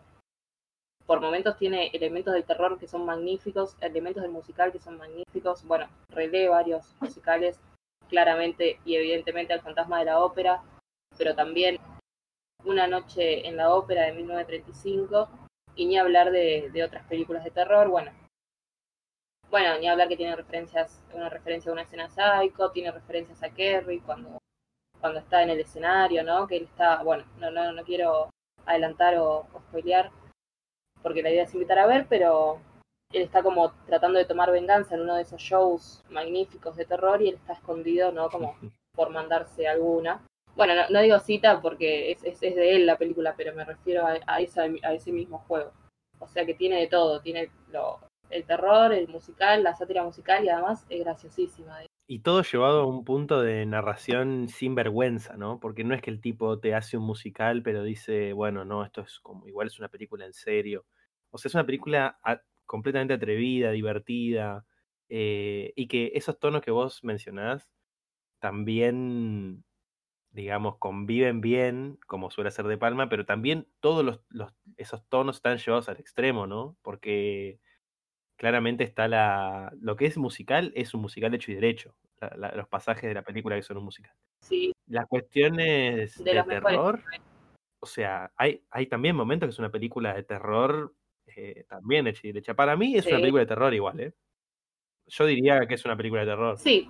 Más que un musical o una comedia. Sí, sí, sí, sí. Sí, tiene esto que, como bien decís vos, conviven bien todos esos tonos y además el postulado es sumamente adulto y sumamente terrible. En contraposición a otras películas que quizás se dan más de un tono adulto, de no, acá no hay lugar para chistes, no hay lugar para un hombre disfrazado de pájaro, pero es sumamente infantil lo que proponen, ¿no? Sí, ya partiendo del punto que es básicamente un, o sea, un productor disfrazado de cisne, es, eh, o sea, no, no va a haber una estructura verosimilista o clásica o esta cosa que decimos, bueno, no retratamos el mundo de tal manera. Esto es eh, una invención, un artificio completo, pero es puro goce, me parece la película. Es como un exceso hermoso de ver, como la película que voy a hablar yo después. Sí, sí, sí, para cerrar esto, ¿no? Que, que es el claro ejemplo de que no se necesita un tono solemne y, unos protagonistas sumamente inmersos en lo que se tiene por idea de un mundo adulto y de cuestiones adultas para tratar justamente temas adultos y complejísimos como los trata eh, Phantom of the Paradise. Sí, sí, totalmente. Otra cuestión con la que dialoga me parece es con el retrato de Dorian Gray, ¿no? Más adelante. Sí, sí, sí. Eh, terrible, terrible, terrible. En ese sentido me parece que también tiene ahí una vinculación directa. Totalmente. Bueno, bien. Basta de hablar de este, este Brian de Palma, este ladrón, que no, no lo conoce nadie, aparte, ¿qué, qué hizo? Una misión imposible. Em, vamos a pasar a hablar de otro ladrón ahora. no, mentira. Primero que Brian De Palma no es ladrón, hay que decirlo. Y el que, bueno, el que voy a hablar yo ahora, qué sé yo, es un, autor eh, bastante cuestionado, bastante vapuleado, pero también bastante agrandado por la gente, creo yo, ¿no? Como que hay una cuestión ahí doble. Los que lo odian me parece que lo odian más de lo que lo deberían odiar y los que lo amamos, lo voy a asumir, em, también lo amamos más de lo que lo deberíamos amar, me parece. Yo qué sé, creo que es algo propio de su controversia, ¿no? Que haya estas reacciones tan extremas con su cine. Eh, estoy hablando nada más y nada menos que mm, del compatriota Gaspar Noé, eh, franco-argentino, un director más que conocido, que bueno, como dije, ¿no? Es, abiertamente divisivo, su cine es abiertamente divisivo. La película que yo seleccioné de él es Enter the Void. En este caso, la seleccioné mitad por que yo creo que es una película impecable y también otra mitad porque es una película que yo vi en un momento, no sé si clave de mi vida, pero fue una de las primeras películas que yo vi en las que dije, che, loco, me interesa esto. Eh, este mundo del cine, me interesa saber, o sea, si hay una película como esta, qué otras películas hay, ¿no? Es una de esas películas que todos tenemos alguna, que seguramente dijimos, bueno, viejo, esto me acaba de cambiar la vida. y, mm, y, bueno, ese cambio mío, ese crecimiento vino de la mano de esta película, Enter the Boy, que aparte la vi, no sé, cuando tenía 16, creo. O sea, no entendía nada. Estaba viendo qué sé yo, partido de fútbol eh, algún reality pedorro y de repente me encuentro con Enter the Void, ¿no? Es como, yo qué sé, un cachetazo, un digno cachetazo. Eh, tu opinión de Gaspar me interesaría, a ver si vamos a tener que pelearnos o si nos entendemos bien. Mm, voy a tratar de correrme de, de postularme de ambos hemisferios extremos, ¿no? Ni me parece un desastre, ni lo tengo en un pedestal y lo defiendo a ultranza. Hay algunas obras suyas que me gustan mucho, Climax me, encanta, em, Irreversible me gusta, se me fueron sus películas. Bueno, Enter the Boy me gusta, pero no es de, mi, de mis favoritos, ni creo que ni cerca, pero me gusta mucho su, digamos, si este es el, el, el auge de la discusión, me gusta su cine. Me gusta, me gusta él como autor. Pero entiendo todas las, las cuestiones que se le, que se le reprochan. Hay, hay cierta gratuidad, bueno, después lo iremos viendo, pero no es una narrativa que me convoque 100%, pero me gusta que exista. Bien, bien. Es como un límite que, que, está bien que esté ahí. Como un límite cruzado que para mí le hace bien a la sociedad. Em, que bueno, igual porque el cine tendría que contribuirle benéficamente a la sociedad como un municipio, no, no, no, no estoy diciendo eso, ¿no? Pero me parece que que exista este, este divague o esta eh, locura encapsulada en dos horas, me parece que, como decís vos, ¿no? Ah, yo, yo también, yo comparto mucho tu punto de vista. A mí, de hecho, hay varias películas suyas que directamente me gustan poco, eh, o sea que no, considero buenas. De hecho, su último corto, Luz Externa, que lo vi en el cine yo, no, no me pareció muy, muy interesante, que digamos. Pero bueno, particularmente Enter the Void, la peli que elegí yo, eh, se ubica más o menos en la mitad de su filmografía, año 2009 ya había hecho Irreversible, ya había hecho Solo contra Todos, eh, dos películas también, ¿no? Bastante como extremas, bastante que en otro momento quizás podamos abarcar mejor, ¿no? Pero que son eso, ¿no? Son como una demostración de, bueno, mirá lo que puedo producir con mi cine. Que son para mí sus dos películas menos, qué sé yo, menos impecables. Eh, como que se le, se le, nota un poco esta cuestión provocativa por nada, o sea, provocativa porque, porque quiero provocar, que tiene, tuvo como esa primera etapa, me parece. Y Enter the Boy para mí es la película en la que él ordena una serie de cuestiones por primera vez en su filmografía y las articula de una manera que yo creo que está más justificada o que por lo menos me parece un poco más limpia y un poco menos, eh, bueno, quiero hacer ruido y nada más. ¿Por qué digo esto? Bueno, me parece que Enter the Void, para empezar, está mucho mejor filmada que Irreversible y que Solo contra el Mundo. Eh, ya desde lo pictórico, o sea, ya desde el primer paso de lo básico de que una película se vea y se escuche linda, me parece que es como un avance brutal. Es una para mí de las películas que en cuanto a la sincronización de los sentidos, esta construcción de un imaginario desde lo artístico desde lo plástico es una de las mejores películas que hay para mí en ese aspecto, ¿no? Como unas películas que se sienten, como diría Ponti, el autor, con, con todo el cuerpo a la vez, ¿no? Como que no es estoy viendo algo, estoy escuchando algo, es como una reunión de todos los sentidos, ¿no? Propone un juego que no sé cuántas otras películas proponen, ¿no? Sí, es, es verdad que, que sus películas tienen, esta en particular, pero todas tienen algo que uno después podrá Em, empatizar o, le podrá generar algo placer o displacer, pero que te genera placer o displacer, genera, digamos, em, en, contraposición a otros autores que uno podría decir, bueno, su, su cine es mejor o peor porque tanto provoca o no provoca y qué también está eso llevado a cabo, uno puede preguntarse en Gaspar Noé qué también está llevado a cabo lo que te provoca. Creo que a nadie le es indiferente una película de él. Sí, y que inclusive, inclusive se suele contraponer, ¿no? Como, bueno, lo provocativo está en una punta y el contenido está en otra punta. Y me parece que esa es una lectura ya del mundo propio como er, errada, ¿no? Porque no es que en provocaciones o en las cosas más disruptivas no hay también un contenido. Pero bueno, más allá de esto, propio de Gaspar Noé, yo creo que Enter the Void, que ahora voy a contar un poquito de qué se trata, es una película bastante, como dije, ¿no? Un paso importante en la filmografía de este autor. Eh, bueno, en la que relata básicamente la historia de un pibe que vive en Tokio, si mal no recuerdo, que se llama eh, Oscar. bueno, que vive en Tokio con su hermana, que se llama Linda, que es Paz de la Huerta, la, actriz española. Eh, bueno, en un ámbito de total descontrol, ¿no? Él es vendedor de drogas, la, la hermana es stripper, o sea, mucha noche, mucha clandestinidad, ¿no? Mucho de ese mundo. Y lo que sucede, o sea, si bien dijimos que no íbamos a, spoilear, creo que esto es casi como el detonante, ¿no? Me parece que se puede contar. Sí.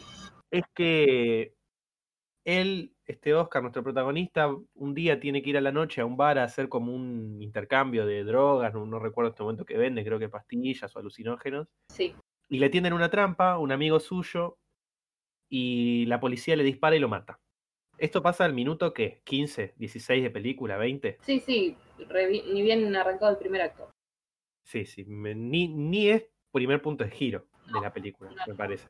Porque no es que termina el primer acto y tenemos esto, es antes todavía. Un detonante, eh, si queremos. Sí, un, primer detonante, si queremos, haciendo un análisis más de guion, que igual, bueno, no sé análisis de guion en, en Gaspar Noé que tanto sirve, ¿no? Pero bueno, de alguna manera, bueno, después de ese asesinato, lo que empieza a suceder es que Oscar empieza a recordar o a revivir diferentes eventos de su vida.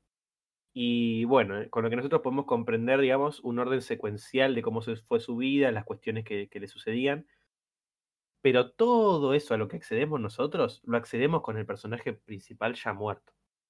O sea, no es que es un flashback de un recuerdo, o sea, es literalmente un recorrido casi onírico por la vida de este protagonista. Y lo que a mí me, me lleva a destacarla es justamente esa articulación, ¿no? Entre, o sea, cómo se nos abre la puerta a ese recorrido.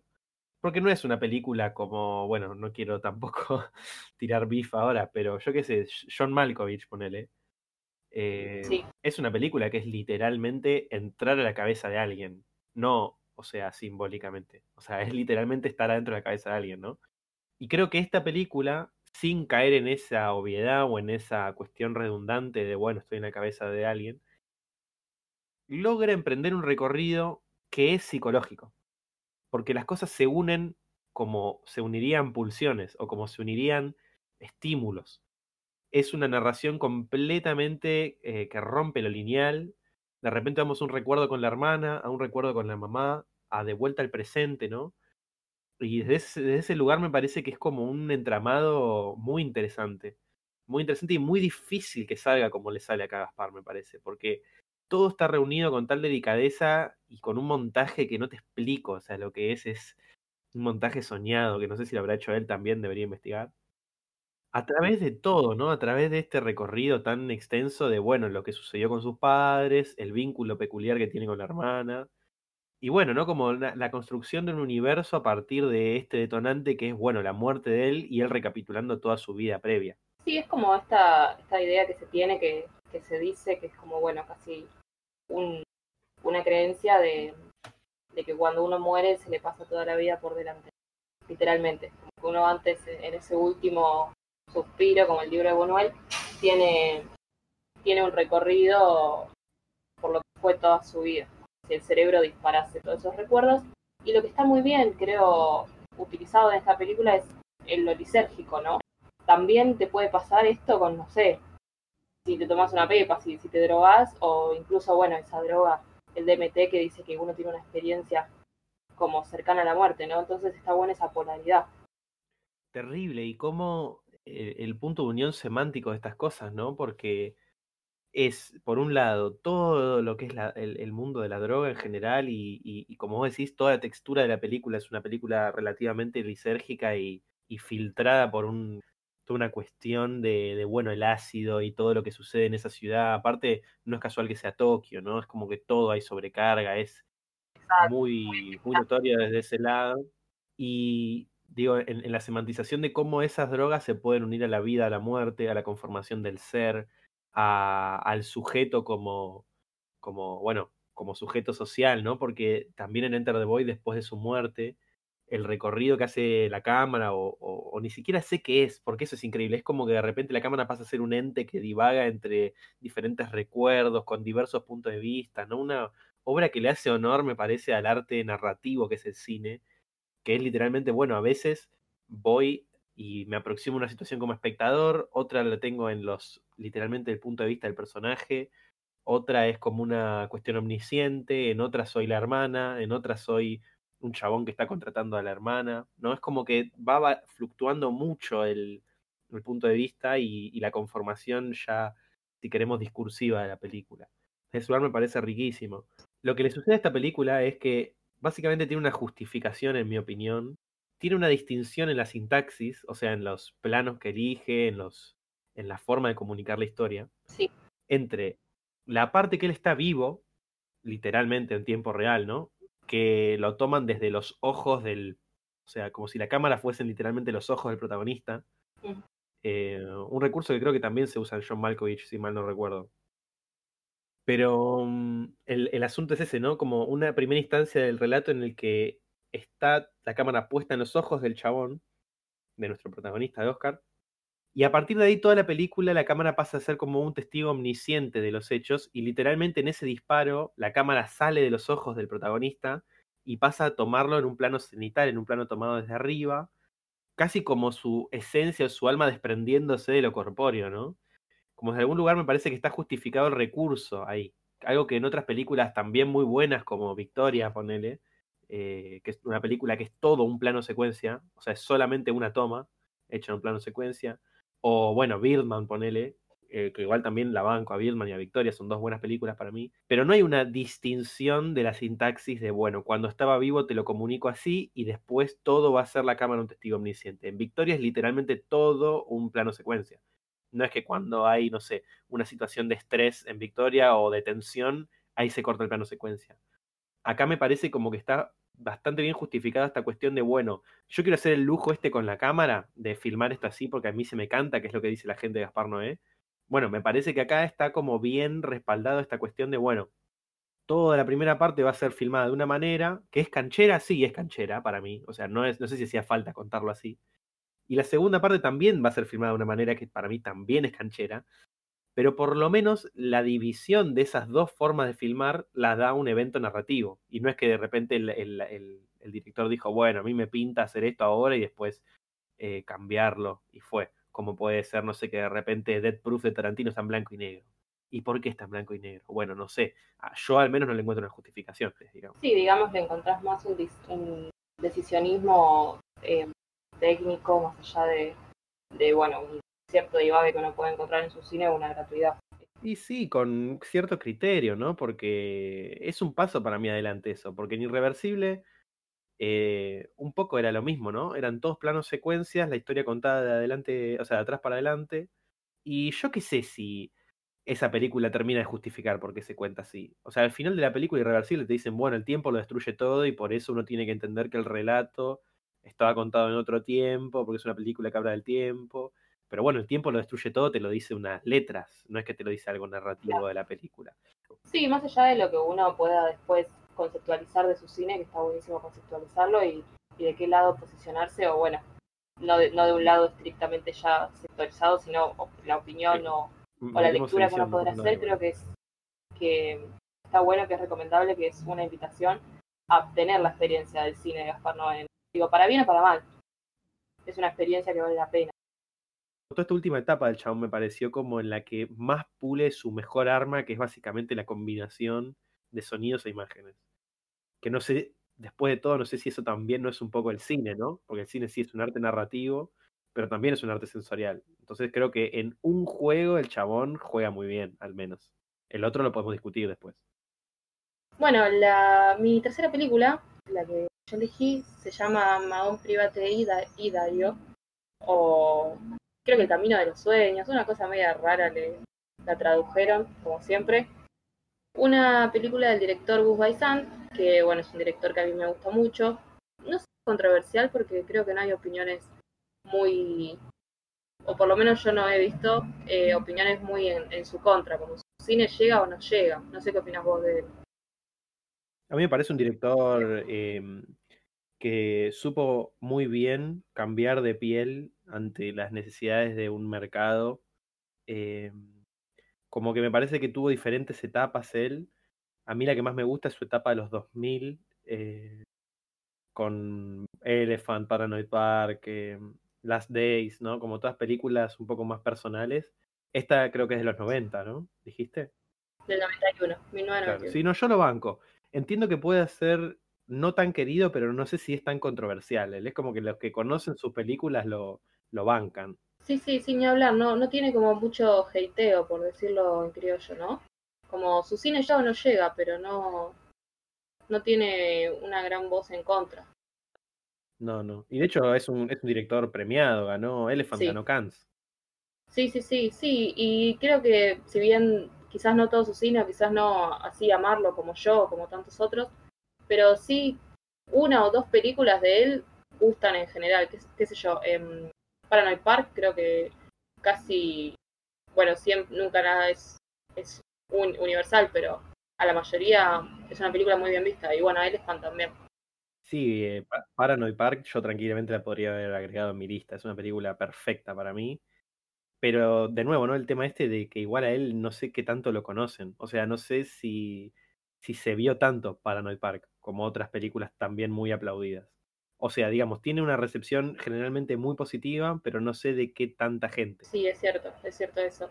Bueno, ahora que nombramos Paranoid Park y Elephant, son todas películas que tienen en común, algo que todos sus cines tienen en común, que es la idea del divague, pero no de un divague, digamos, débil o, injustificada o, que se aleja o se lava las manos, por así decirlo, sino que hace del divague, esta cosa temprana de, de la edad de los 18, 19, todo ese despertar de donde las cosas dejan un poco de importar y empiezan a importar otras, hace un arte de todo ese sentimiento, ¿no? Y justamente la película que elegí yo, que es de mis favoritas de él, junto con Paranoid Park, es la que creo que lo lleva al extremo de la vida como una carretera, ¿no? Pero justamente como dice Mahon Private, una carretera que da la vuelta, no algo lineal, ¿no? Eh, no sé si la tenés vista, creo que no. No, justo elegiste estas dos, Muerte en Venecia y Mayón, que son las dos de tus favoritas que yo no vi, pero está perfecto igual. Es, yo tengo muchas vistas de Van Sant, pero justo esta no. Eh, pero sí, esta idea que vos decís de la, de la juventud es algo que él como que siempre pareció interesarle, ¿no? Eh, de alguna manera como que su cine casi que es un cine hasta las películas que él hace teniendo 50 años, en el que eso juvenil siempre se presenta, a veces como algo nostálgico, como en Don't Worry, He Won't Get Far on Foot, la última peli que hizo él con Joaquin Phoenix, eh, que es como, bueno, no es una película de un chabón que está atravesando la juventud, pero es un tipo que está aprendiendo a ser adulto. Entonces es como que de nuevo vuelve su idea, su cosmovisión siempre termina planteando. Para mí es un autor él, ¿eh? eso no lo discuto. Sí, sobre todo esta idea de, la juventud de sentirse perdido, ¿no? Como esa edad o esos momentos de la vida que, bueno, él va, él va a sostener que uno vive medio con esa idea de, de que está perdido, justamente por esto de la carretera. Ese sentimiento, ¿no? De como, bueno, ¿para dónde? o por qué para un lado, por qué no puedo divagar justamente. Y bueno, Mount Private, para entrar en la película, es una película de dos chicos que ejercen la prostitución en Portland, un pueblo de Estados Unidos, eh, va, un estado, mejor dicho, que son River Phoenix y, y Keanu Reeves, que ejercen por separado, digamos, se conocen trabajando la prostitución. Eh, la curiosidad es que el personaje de, Keanu, que se llama Scott, viene de una familia muy adinerada. Su padre creo que era candidato a diputado, una cosa así, una familia muy buena. Y él quiere escapar justamente de esas comodidades que, o lo que se entiende por tener una vida cómoda, no tenerlo todo. Dice, no, bueno, a mí esto no me alcanza, no me quiero quedar acá, quiero justamente divagar, me siento perdido entre todo esto que tengo. Como tengo tanto que siento que no tengo nada, que me siento perdido, entonces y, también por una cosa medio juvenil de llevarle a contra a los padres, él abandona toda su, la comodidad de su casa y se va a, divagar por las calles y a ejercer la prostitución. Y River Phoenix, que se llama Mike, su personaje, es lo contrario. Tuvo una vida, su mamá se fue cuando él era muy chico, vivía en una casa con, con el padre, que es un borracho, y quedó medio a la deriva por la vida y para hacer su vida empezó a ejercer la, prostitución y para irse de su casa y vive con durmiendo en casas de amigos por ahí. Y tiene una particularidad que tiene una condición que se llama narcolepsia, que es gente que se queda dormida en cualquier circunstancia, se desmaya y se duerme. Que esta narcolepsia por lo general está arraigada a traumas, no, no me quiero poner en, en neuróloga porque no lo soy, pero eh, es una condición que, suele ser causa de un trauma.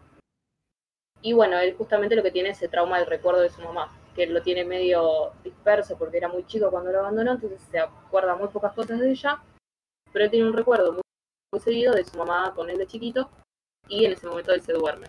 Empieza en una carretera con el personaje de, de River Phoenix, con Mike, diciendo yo ya estuve en esta carretera. Me acuerdo de todas las carreteras en las que estuve y esta me la acuerdo.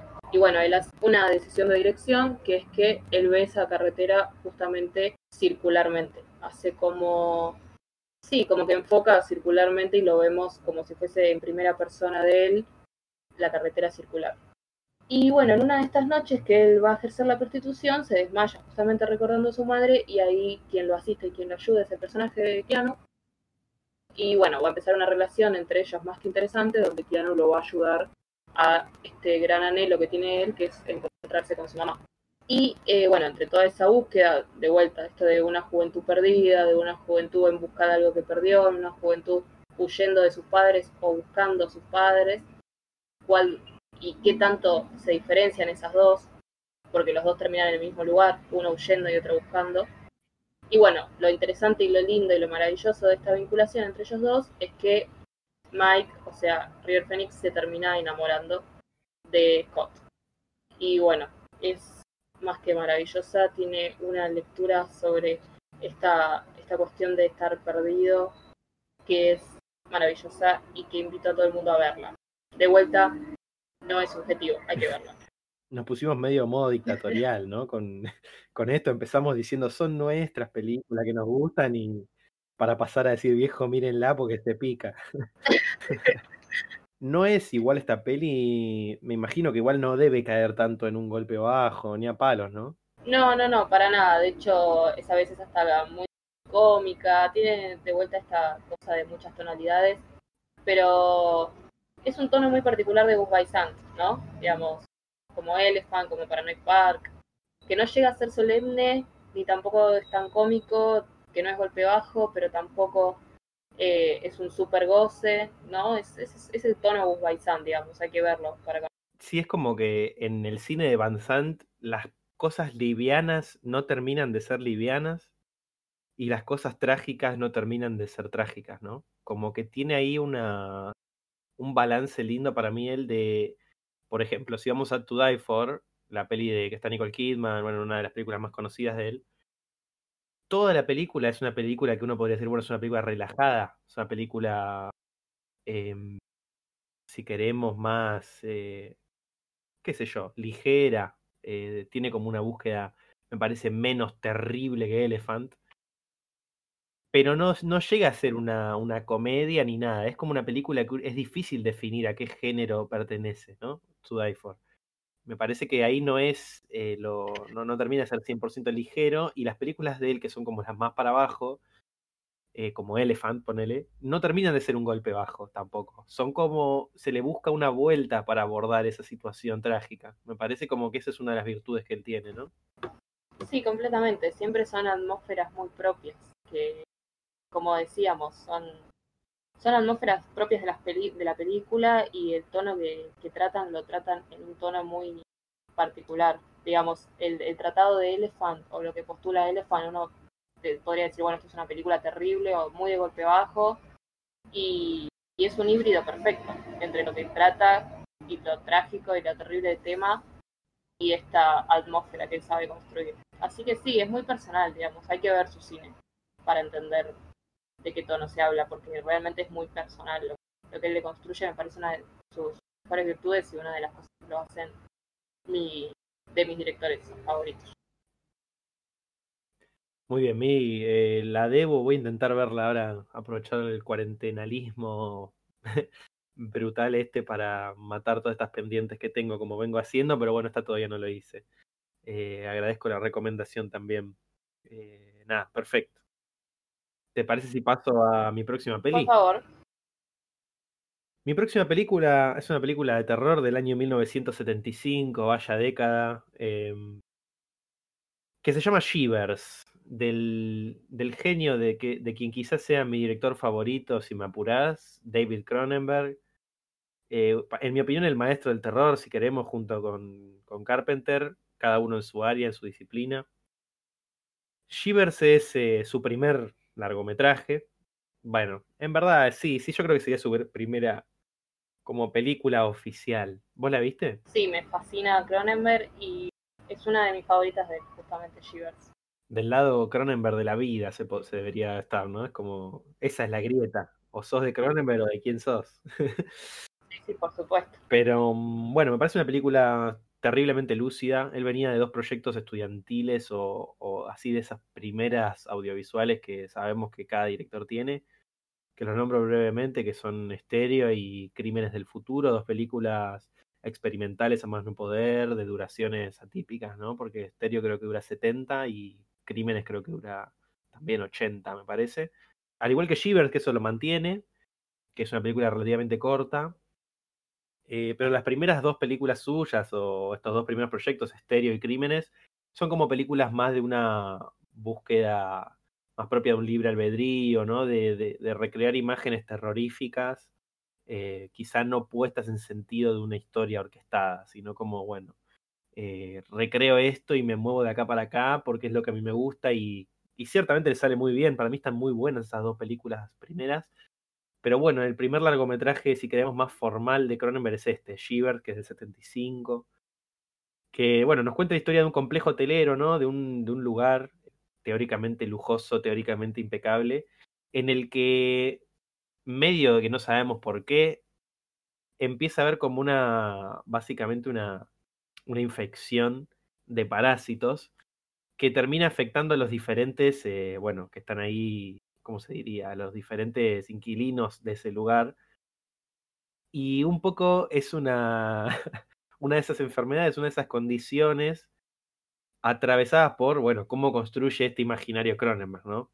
Que como ya sabemos, todo el concepto de body horror que él siempre, al, que él siempre se lo, se lo conecta, acá no es la excepción, ¿no? Una, toda una, una idea de cómo construir estos parásitos, estos bichos, y cómo mostrarlos de la manera más sanguinaria posible y, y hasta casi repulsivamente, ¿no? Me parece que es un gran director del asco, Cronenberg, un gran director de estas texturas que nadie se atreve a recorrer y, o bueno, que nadie, no sé, muy pocos se atreven a recorrer. Y me parece que esta película justamente tiene eso, ¿no? Como lo que hablábamos antes de, de que no le da vergüenza hacer lo que está haciendo, no, no, no, se, no se rebaja el precio de su propia obra. Y bueno, como, como vos ya la viste también, por suerte, es una, ahora me lo vas a poder decir mejor todavía, pero es una película que uno no puede dejar de ver en ningún momento. Y completamente, más allá de su, de su tratado simbólico, que es perfecto, en su primera historia o en su postulado más eh, de primera capa, que incluso creo que tiene una duración muy, muy corta, creo que dura una hora y 25, una cosa así, o sea, uno realmente la podría ver tres veces en un día, eh, como decía, ¿no? Con esto de, de, la primera, de la primera capa que ya per se, sin, sin ni hablar de todo el tratado simbólico que tiene, es maravilloso. No, es que sí, él, Cronenberg, eh, a partir de esta película, él inaugura una década de todas películas del 75 al 85 o, o más o menos esos 10 años de películas que son un juego, básicamente. Es un, una película terriblemente lúdica, eh, en la que, bueno, es como la idea argumental más básica que podemos tener, que es literalmente gente contagiándose de unos parásitos asesinos. ¿Cómo llevamos eso a esta espectacularidad, no? Porque eso uno nunca se lo tiene que olvidar. O sea, con qué poquitos elementos este chabón puede llegar a hacer algo tan, tan perfecto, tan prolijo, tan o sea, prolijo en su desprolijidad, ¿no? Eso es importante también. Sí, sí, sí, sí, ni hablar, y como que, por así decirlo, deja contento a todo el mundo, ¿no?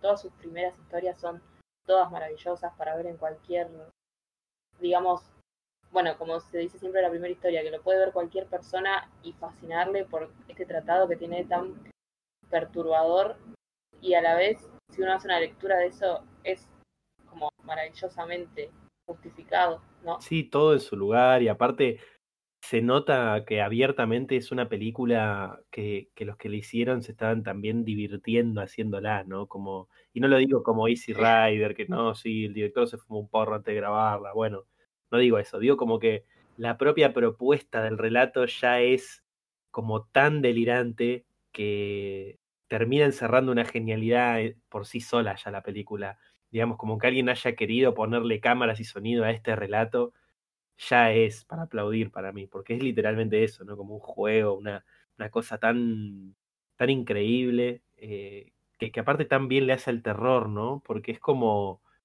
terror en su estado puro, es, es, es esta fiebre de, de que hay por estos bichos, y la película es eso, y es como, bueno, no sé si hay mucho más que eso, más allá de que, como dijimos, hay un tratado simbólico muy interesante que en otro momento quizás se puede desarrollar más porque si no lleva bastantes minutos. Pero es eso, básicamente. Para mí es un goce puro. Y una pequeña cosa que yo quiero recalcar de la película es esta idea de, cómo, se, cómo se suscribe esta película en el ideario Cronenberg, en, en, en la identidad de Cronenberg. Porque la película arranca con un spot publicitario de estos hoteles en las que se nos dice, no, este complejo hotelero es inigualable, tiene todas las comodidades, no sé qué. Y bueno, después de eso pasamos a la realidad de lo que sucede en ese complejo hotelero, que es toda la gente eh, casi intentando sobrevivir ante esta plaga de, de, parásitos horribles que hay, de gusanos tenebrosos. Eh, entonces es como básicamente la idea cronenbergiana por excelencia de, bueno, primero te exhibo algo, te lo vendo, y después me voy a encargar de que todo el relato sea la, eh, el asesinato de esa venta, ¿no? El, el tratar de desnudar completamente de nuevo lo corpóreo a ese relato, a esa idea. Porque si vamos brevemente a otras, a otras películas de su filmografía, es, es esa idea llevada a otros lugares y esto lo hizo en el 75. En una historia violenta, nosotros creemos entender todo de una manera y después todo el relato va a ir develándonos la verdad, volviendo a este tema del doble, ¿no? De, de bueno, este tipo quién es, o quién dice ser y quién termina siendo, en Fast Company, su película quizá menos autoral, por así decirlo, que es una película de un autódromo, de unas carreras, eh, también se nos exhibe el mundo este del deporte de una manera como, bueno, sí, la competencia, la disciplina, y después vamos a ver que el manager de Fast Company es un corrupto, que hay que la gente habla mal de otra gente a las espaldas, que hay conspiraciones. Eh, bueno, ni, ni, hablar de la mosca, ¿no? Que eso es también lo mismo, como bueno, este es el genio que inventó la teletransportación y después qué le va a pasar a ese tipo. O sea, qué tan genio es. Y acá es lo mismo, qué tan lindos son estos hoteles, ¿no? ¿Hasta cuándo puedo confiar de este relato, eh, de este relato publicitario que después se me va a deconstruir ante mis ojos en el relato que inaugura Cronenberg? Que Cronenberg lo que hace es eso, ¿no? Desnudar a las partes. Aparte tiene esto, como hablábamos con el fantasma del paraíso, ¿no? Que que esta cosa con la que se vapulea el terror de bueno, es un coloco disfrazado de pájaro, o bueno, son unas, unos parásitos que, que enferman a la gente y, se te, y te comen el cuerpo.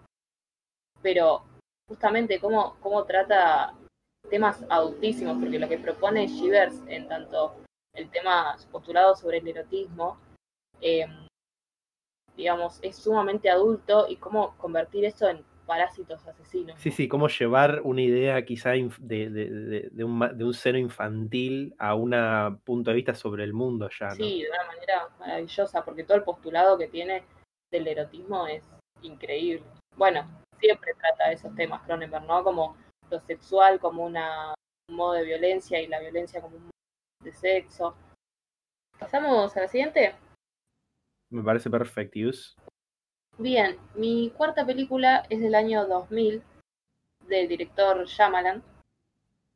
Obviamente si decimos Shyamalan y 2000, estoy hablando de Unbreakable, la primera película de una trilogía maravillosa. No sé si la tenés vista. Sí, obvio. Sí, sí, por supuesto, y adhiero a que es maravillosa esta película y esa trilogía. Por supuesto, de mis directores favoritos, el muchacho Shyamalan. Eh, la tercera la tercera película que cierra esta trilogía es Glass, que salió el año pasado. Y esta Unbreakable, tranquilamente podría haber elegido Glass en su lugar. Esta Unbreakable básicamente trata de, de vuelta, un relato, si se quiere, clásico, protagonista-antagonista.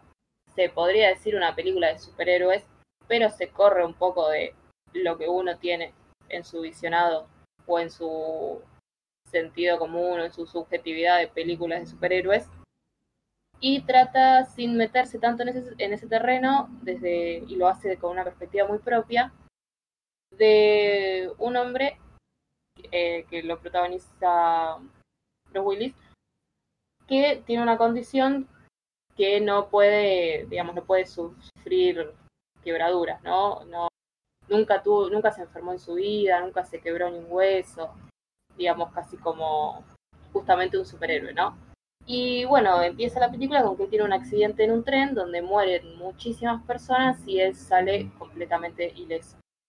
Y en contraposición está eh, Glass, que es el antagonista, si se quiere, que es como empieza la película con un bebé, que, con una mujer dando a luz a un bebé, y el médico le dice que se rompió, que el bebé nació con los huesos fracturados, algo sumamente extraño, que tiene que ver con una condición de huesos de ¿no? Que gente que apenas se, cae ya se rompe o sufre quebraduras muy graves.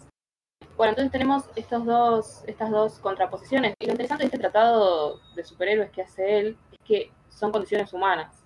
Eh, quizás lo más fantástico es la condición de Bruce Willis, que bueno, tiene un accidente en un tren donde muere muchísima gente y él no hace nada, pero también hay, hay una condición que hay gente que tiene como cero inmunidad al dolor, casi no, no tiene ese sentido muy desarrollado. Son cosas que con eso juega la película, de que puede ser que pase, ¿no? En contraposición a un Hulk verde, por así decirlo.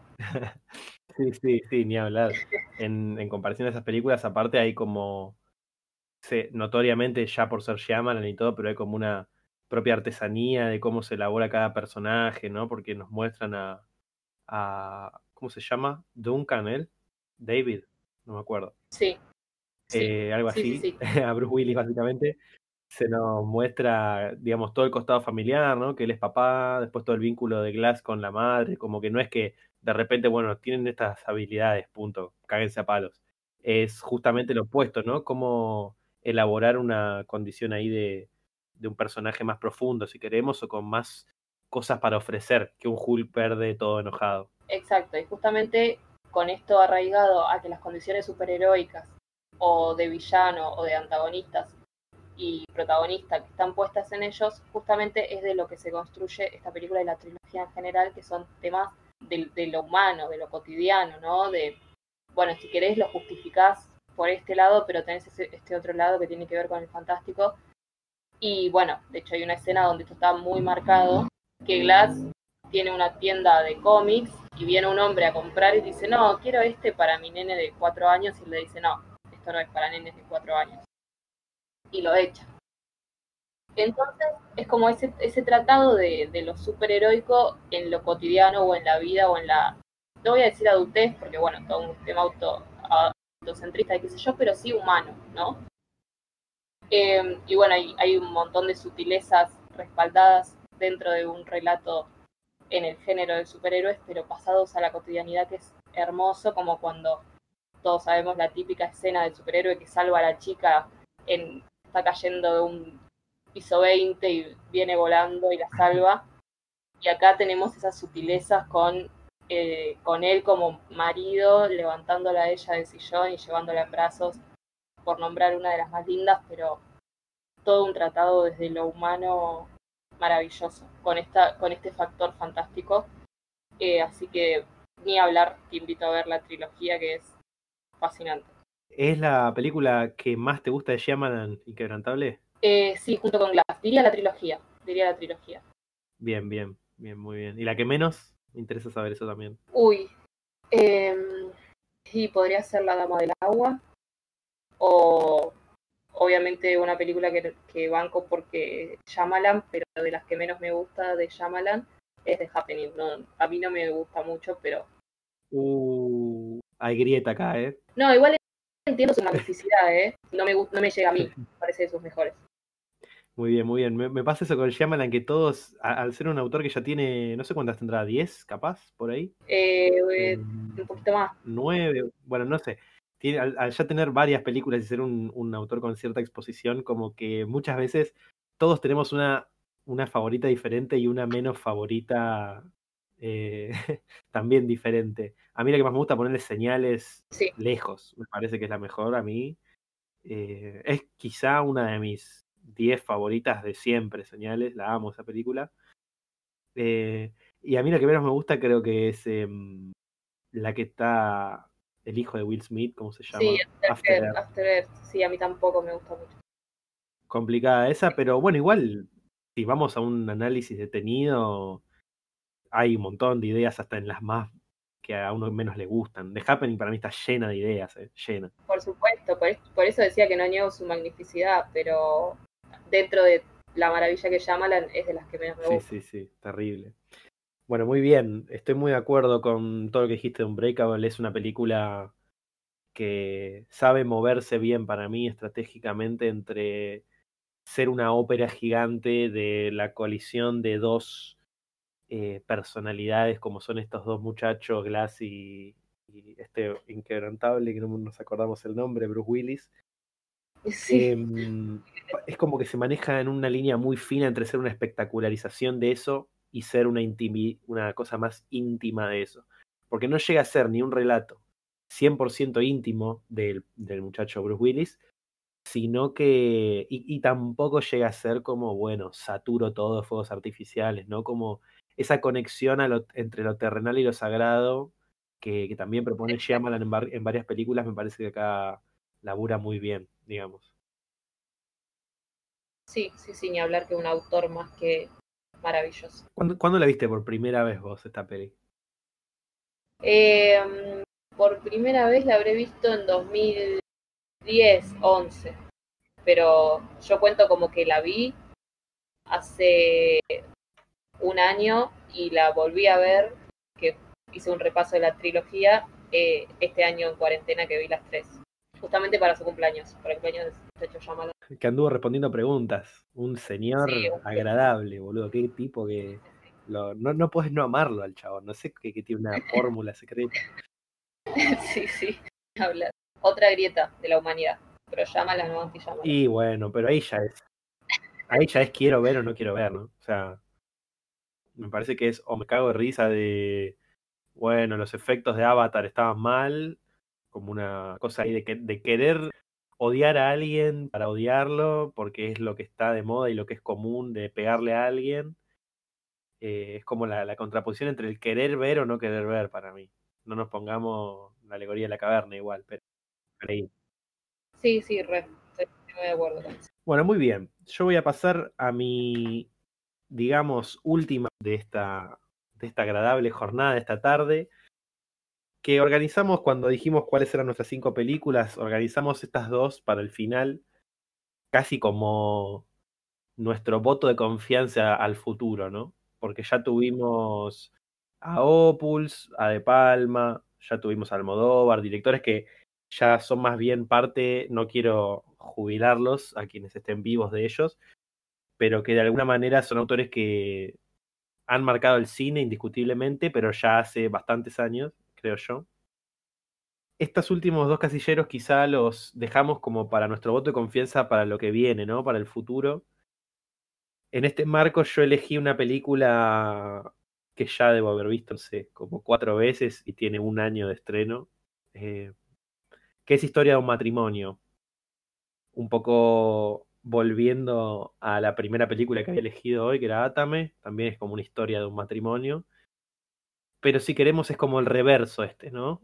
Como ya no hay nada lúdico en el que se van a estar disputando el punto de vista acerca de un conflicto X, que es su separación.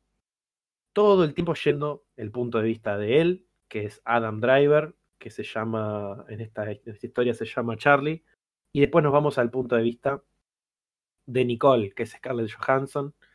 Y creo que la mayor virtud de esta película termina siendo la aproximación que tiene la cámara y el relato a estos personajes, ¿no? En el que quizá amaga con hacerlo, pero no termina de, de construir un antagonista, un malo, un bueno. Y creo que esa conformación de esos personajes termina siendo como que toda la ecuación tenga un sentido, ¿no? La cuestión del relato es, bueno, llegar a conocer bien a estos dos personajes.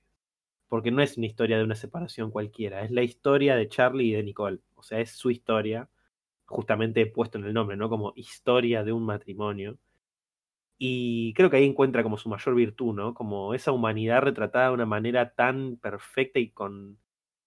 y, y tan mixta también. Porque, como digo, ¿no? No hay ni buenos ni malos, es como una historia muy de bueno, sucedió esto, qué le pasó a cada uno. Sí, sí, sí, a mí me parece una enorme película. Y como que la cámara es partícipe y, casi es la, narración objetiva de esos dos puntos de vista. Que bueno, la película está sumamente atravesada ¿no? por las dualidades, tanto de espacios, de, discursos, de abogados. Em, creo que esa es su, su mayor virtud, su, esa, esos dos lados y sobre todo bueno, la dirección, ni hablar que es una dirección abismal. Sí, es una, una dirección abismal para mí también. No lo dije, pero el director es Noah Baumbach, un, una especie de, de, colega ahí, de discípulo, no sé hasta qué punto, de que ha laburado mucho con Wes Anderson, un director que acá ha sembrado peleas con cuchillos en nuestras manos. Nos fuimos a las manos por, por Wes Anderson. Eh, Nos hemos peleado fuerte. Hubiese estado bueno grabarlo. Hubiese estado bueno grabarlo, sí, lo vamos a dejar igual por hoy porque esto va a durar cuatro horas, no. Em, Sí, sí. Uno de nuestros pocos altercados con, con violencia. Pero bueno, este Baumbach sale como una suerte de pichoncito de Wes ahí que para mí, bueno, historia de un matrimonio, Wes con sus virtudes y sus no virtudes, para mí no tiene ninguna película tan cerrada como historia de un matrimonio. Baumbach es un director con una filmografía variada, pero yo creo que bastante propia también. Tiene Frances Ha, una peli muy gustada, ¿no? A mí me parece que está bien. No sé si es como una joya. Y donde verdaderamente llamó mi atención mucho él eh, fue en la película que hizo para Netflix en 2017, creo que se llama Meyerowitz Stories. Para mí ya esa película ya fue como una marcada de territorio para mí de, bueno, estoy acá, loco.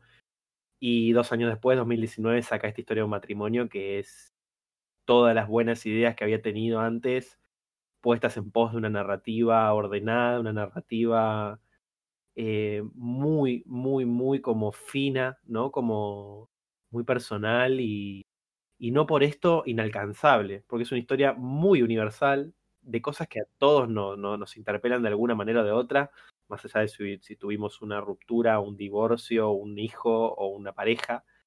Creo que también labura muy bien eso la película, ¿no? Como que apela a un lugar muy, muy íntimo y le sale muy bien, me parece. Y bueno, me parece a mí que la mayor virtud, como dijimos, además de la dirección, es de este relato, es que la película comienza con una narración over del personaje de Charlie, la voz de Charlie de Adam Driver, diciéndonos, Nicole hace esto y esto y esto. Y es como una secuencia musicalizada, una secuencia de montaje en la que conocemos por un relato a Nicole de parte de Charlie y después se invierte, ¿no? Eh, Nicole hablándonos de Charlie. Él hace esto, él tiene el teatro, es como su familia. Ahí introduce también el tema familiar, que es como, bueno, una de las grandes cuestiones troncales de la película. De ese relato, que como dijimos es un relato imaginado un relato eh, exhibido como un relato, pasamos directamente en un plano que te, que te congela la sangre a un plano de ellos dos en una terapia de pareja, con un psicólogo de pareja. Entonces me parece que la mayor virtud, como ya dijimos, aparte de la dirección, es esta gran idea para plantear este matrimonio, y más haciendo esta cuestión paradójica con el nombre, ¿no? Porque se llama historia de un matrimonio, eh, en el que literalmente nosotros no vemos el matrimonio. Vemos todo lo que están haciendo ellos para que no se termine y lo que hacen una vez ya eh, divorciados, digamos. Eh, entonces, me parece como que esa es una decisión muy acertada, porque uno, todo lo que ellos están pasando, no tiene la empatía o no tiene la aproximación que ellos tienen a esas memorias. Porque nosotros ni de cerca vivimos lo que ellos vivieron como pareja. Entonces lo que nos queda a nosotros es, si queremos, como todo el, el paco de esa relación, eh, llevado a un lugar de, bueno, ¿qué hacemos ahora que estamos separados? Entonces ese juego apelativo me parece que desde lo discursivo es muy interesante y creo que es una película que termina de funcionar por eso, ¿no? Por dejar fuera de campo toda su relación.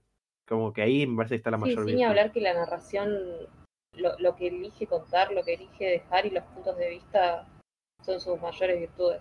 Me parece una enorme película en ese Aparte salió como una bomba, ¿no? Se estrenó en Netflix y yo no me esperaba que después de Bird Box y La Casa de Papel 9, Netflix, la factoría Netflix saque una película de esta magnitud, ¿no? Como que fue un baldazo agua fría en un año 2019 que tuvo un millón de sorpresas, un millón de sorpresas muy lindas. eh, qué sé yo, ya nos olvidamos todos porque salió el irlandés, pero también salió Adastra, ¿no? Salió, bueno, Parásitos, una, una cantidad de películas que, que yo creo que van a quedar en historia, como esta película que para mí quizá en 50 años, digamos, bueno, había hecho tres peliculitas antes eh, Baumbach, pero la primera gran película que hizo fue, qué sé yo, Historia de un matrimonio, me parece que es una película que va a quedar inscripta, no te digo una historia del cine, pero sí como va a ser recordada, me parece como una película grande en cierto aspecto y muy universal también. Podemos proceder, si querés, a la última película, también, también en este juego de darle confianza a alguien, ¿no? De vuelta, sí, sí. Sí, la última de mi lista y la última de este episodio. Muy bien. Bien, la película que elegí yo, justamente como hablamos de apostar al futuro, es del 2018, que se llama Happy as Lázaro, o su nombre original, Lázaro Felice. de la directora Alice Rothbacker em, que es una película instalada en el fantástico, que tiene una peculiaridad de guion maravillosa que me encantaría decirla, pero sería un spoiler más allá de lo que uno puede decir de qué tanto una película muere. Bueno, esta para nada la vi tres veces y, la seguiré viendo y siempre crece, ¿no? Pero bueno, tiene una vuelta de guion magnífica, que no creo que sea algo determinante de vuelta para ver la película, porque solo sigue creciendo una vez que uno ya sabe eso, pero bueno, la primera vez que se ve uno queda medio en shock con esa noticia, que creo que sabe de cuál hablo, ¿no?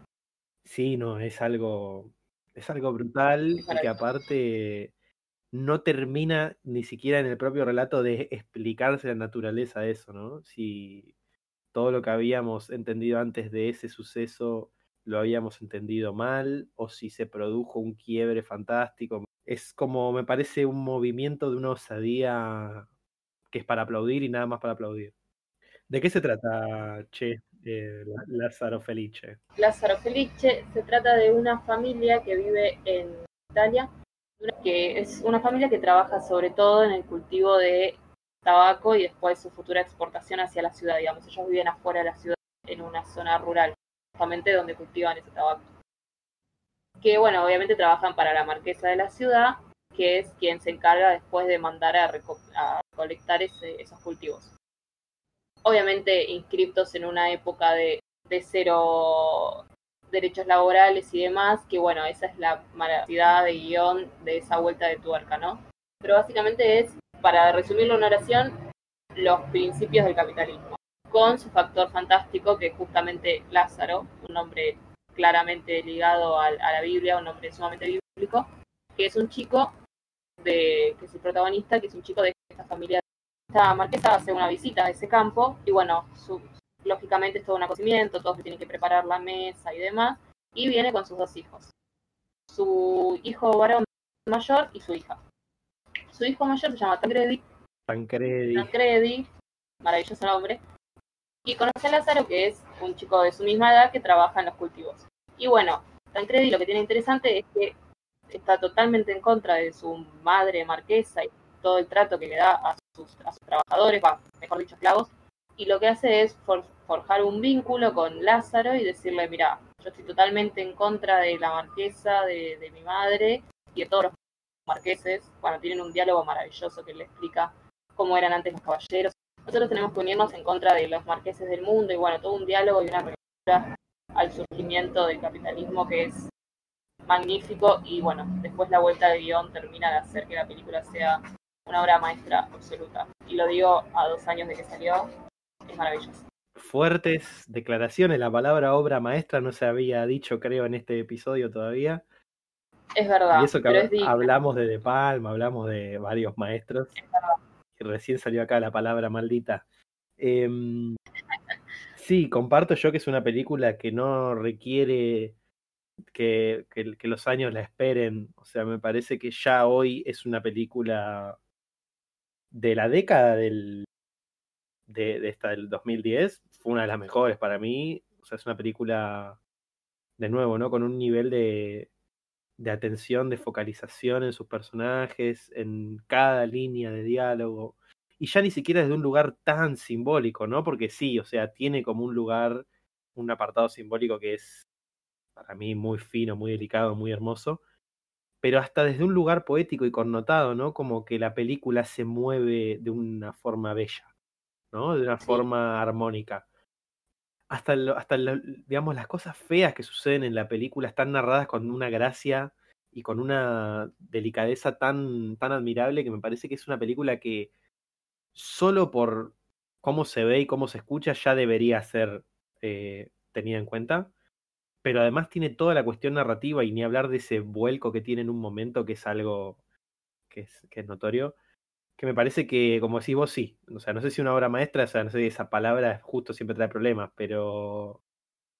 Pero es una película a tener en cuenta en todos los aspectos para mí. Porque tiene buena dirección, buen guion, eh, es, bellísima de consumir, de ver. Eh, un poco también jugando con esta cosa, ¿no? Que la película esconde, que no vamos a desarrollar, pero ¿no te parece que es como una película un poco anacrónica también al momento en el que sale. Como que esta película en el 2018 uno no entiende muy bien de dónde sale, ¿no? Sí, a la vez sí entiende porque tiene uno de los finales para mí más maravillosos de la historia del cine, que es muy actual. O sea que juega con ese, con ese, hace un recorrido desde los principios de los principios hasta los finales de los finales que es hoy en día. Y bueno, claramente tiene una cosmovisión bastante fatalista. esperanzada, fatalista exactamente, pero me parece que, que es demasiado actual en ese sentido. Por ese final que, bueno, lo recordarás, para mí de los mejores finales, reitero, de la historia del cine. No puede creer. Sí, no se puede creer, no se puede creer cómo se une aparte todo, ¿no? Se une el subtexto de la película de los diferentes desarrollos de las etapas eh, como de, del, dinero y de la producción, que es algo de lo que habla la película también. Se une también en ese final como el, es como la culminación del viaje de este personaje, ¿no? También como que empecé en un campo y termino donde termino, ¿no? O sea, también es muy importante. Hasta acá llego. Digamos, más, más que esto no sobrevivo. No, no, más no se puede. Y es como todo, ¿no? O sea, la, la colisión de, de, una perspectiva fatalista con, la, con una perspectiva, si queremos, más como de la belleza o de la pureza. Como que colisionan esos dos mundos de una manera increíble. Sí, sí, completamente. Y también de lo, lo material y lo sagrado, ¿no? Ni hablar de eso. Bueno, es inabarcable. Sí. hay que verla, es una lógica invitación. ¿no? La dirige Alice Rohrbacher, una, un apellido complejo, se podría decir. Escribe Rodwatcher, pero es Rodbacker para la sorpresa de muchos. Rodbacher, sí. Eh, creo que sí. Es una directora que también va a ver que me parece ponerle la lupa como a Baumbach a partir de ahora.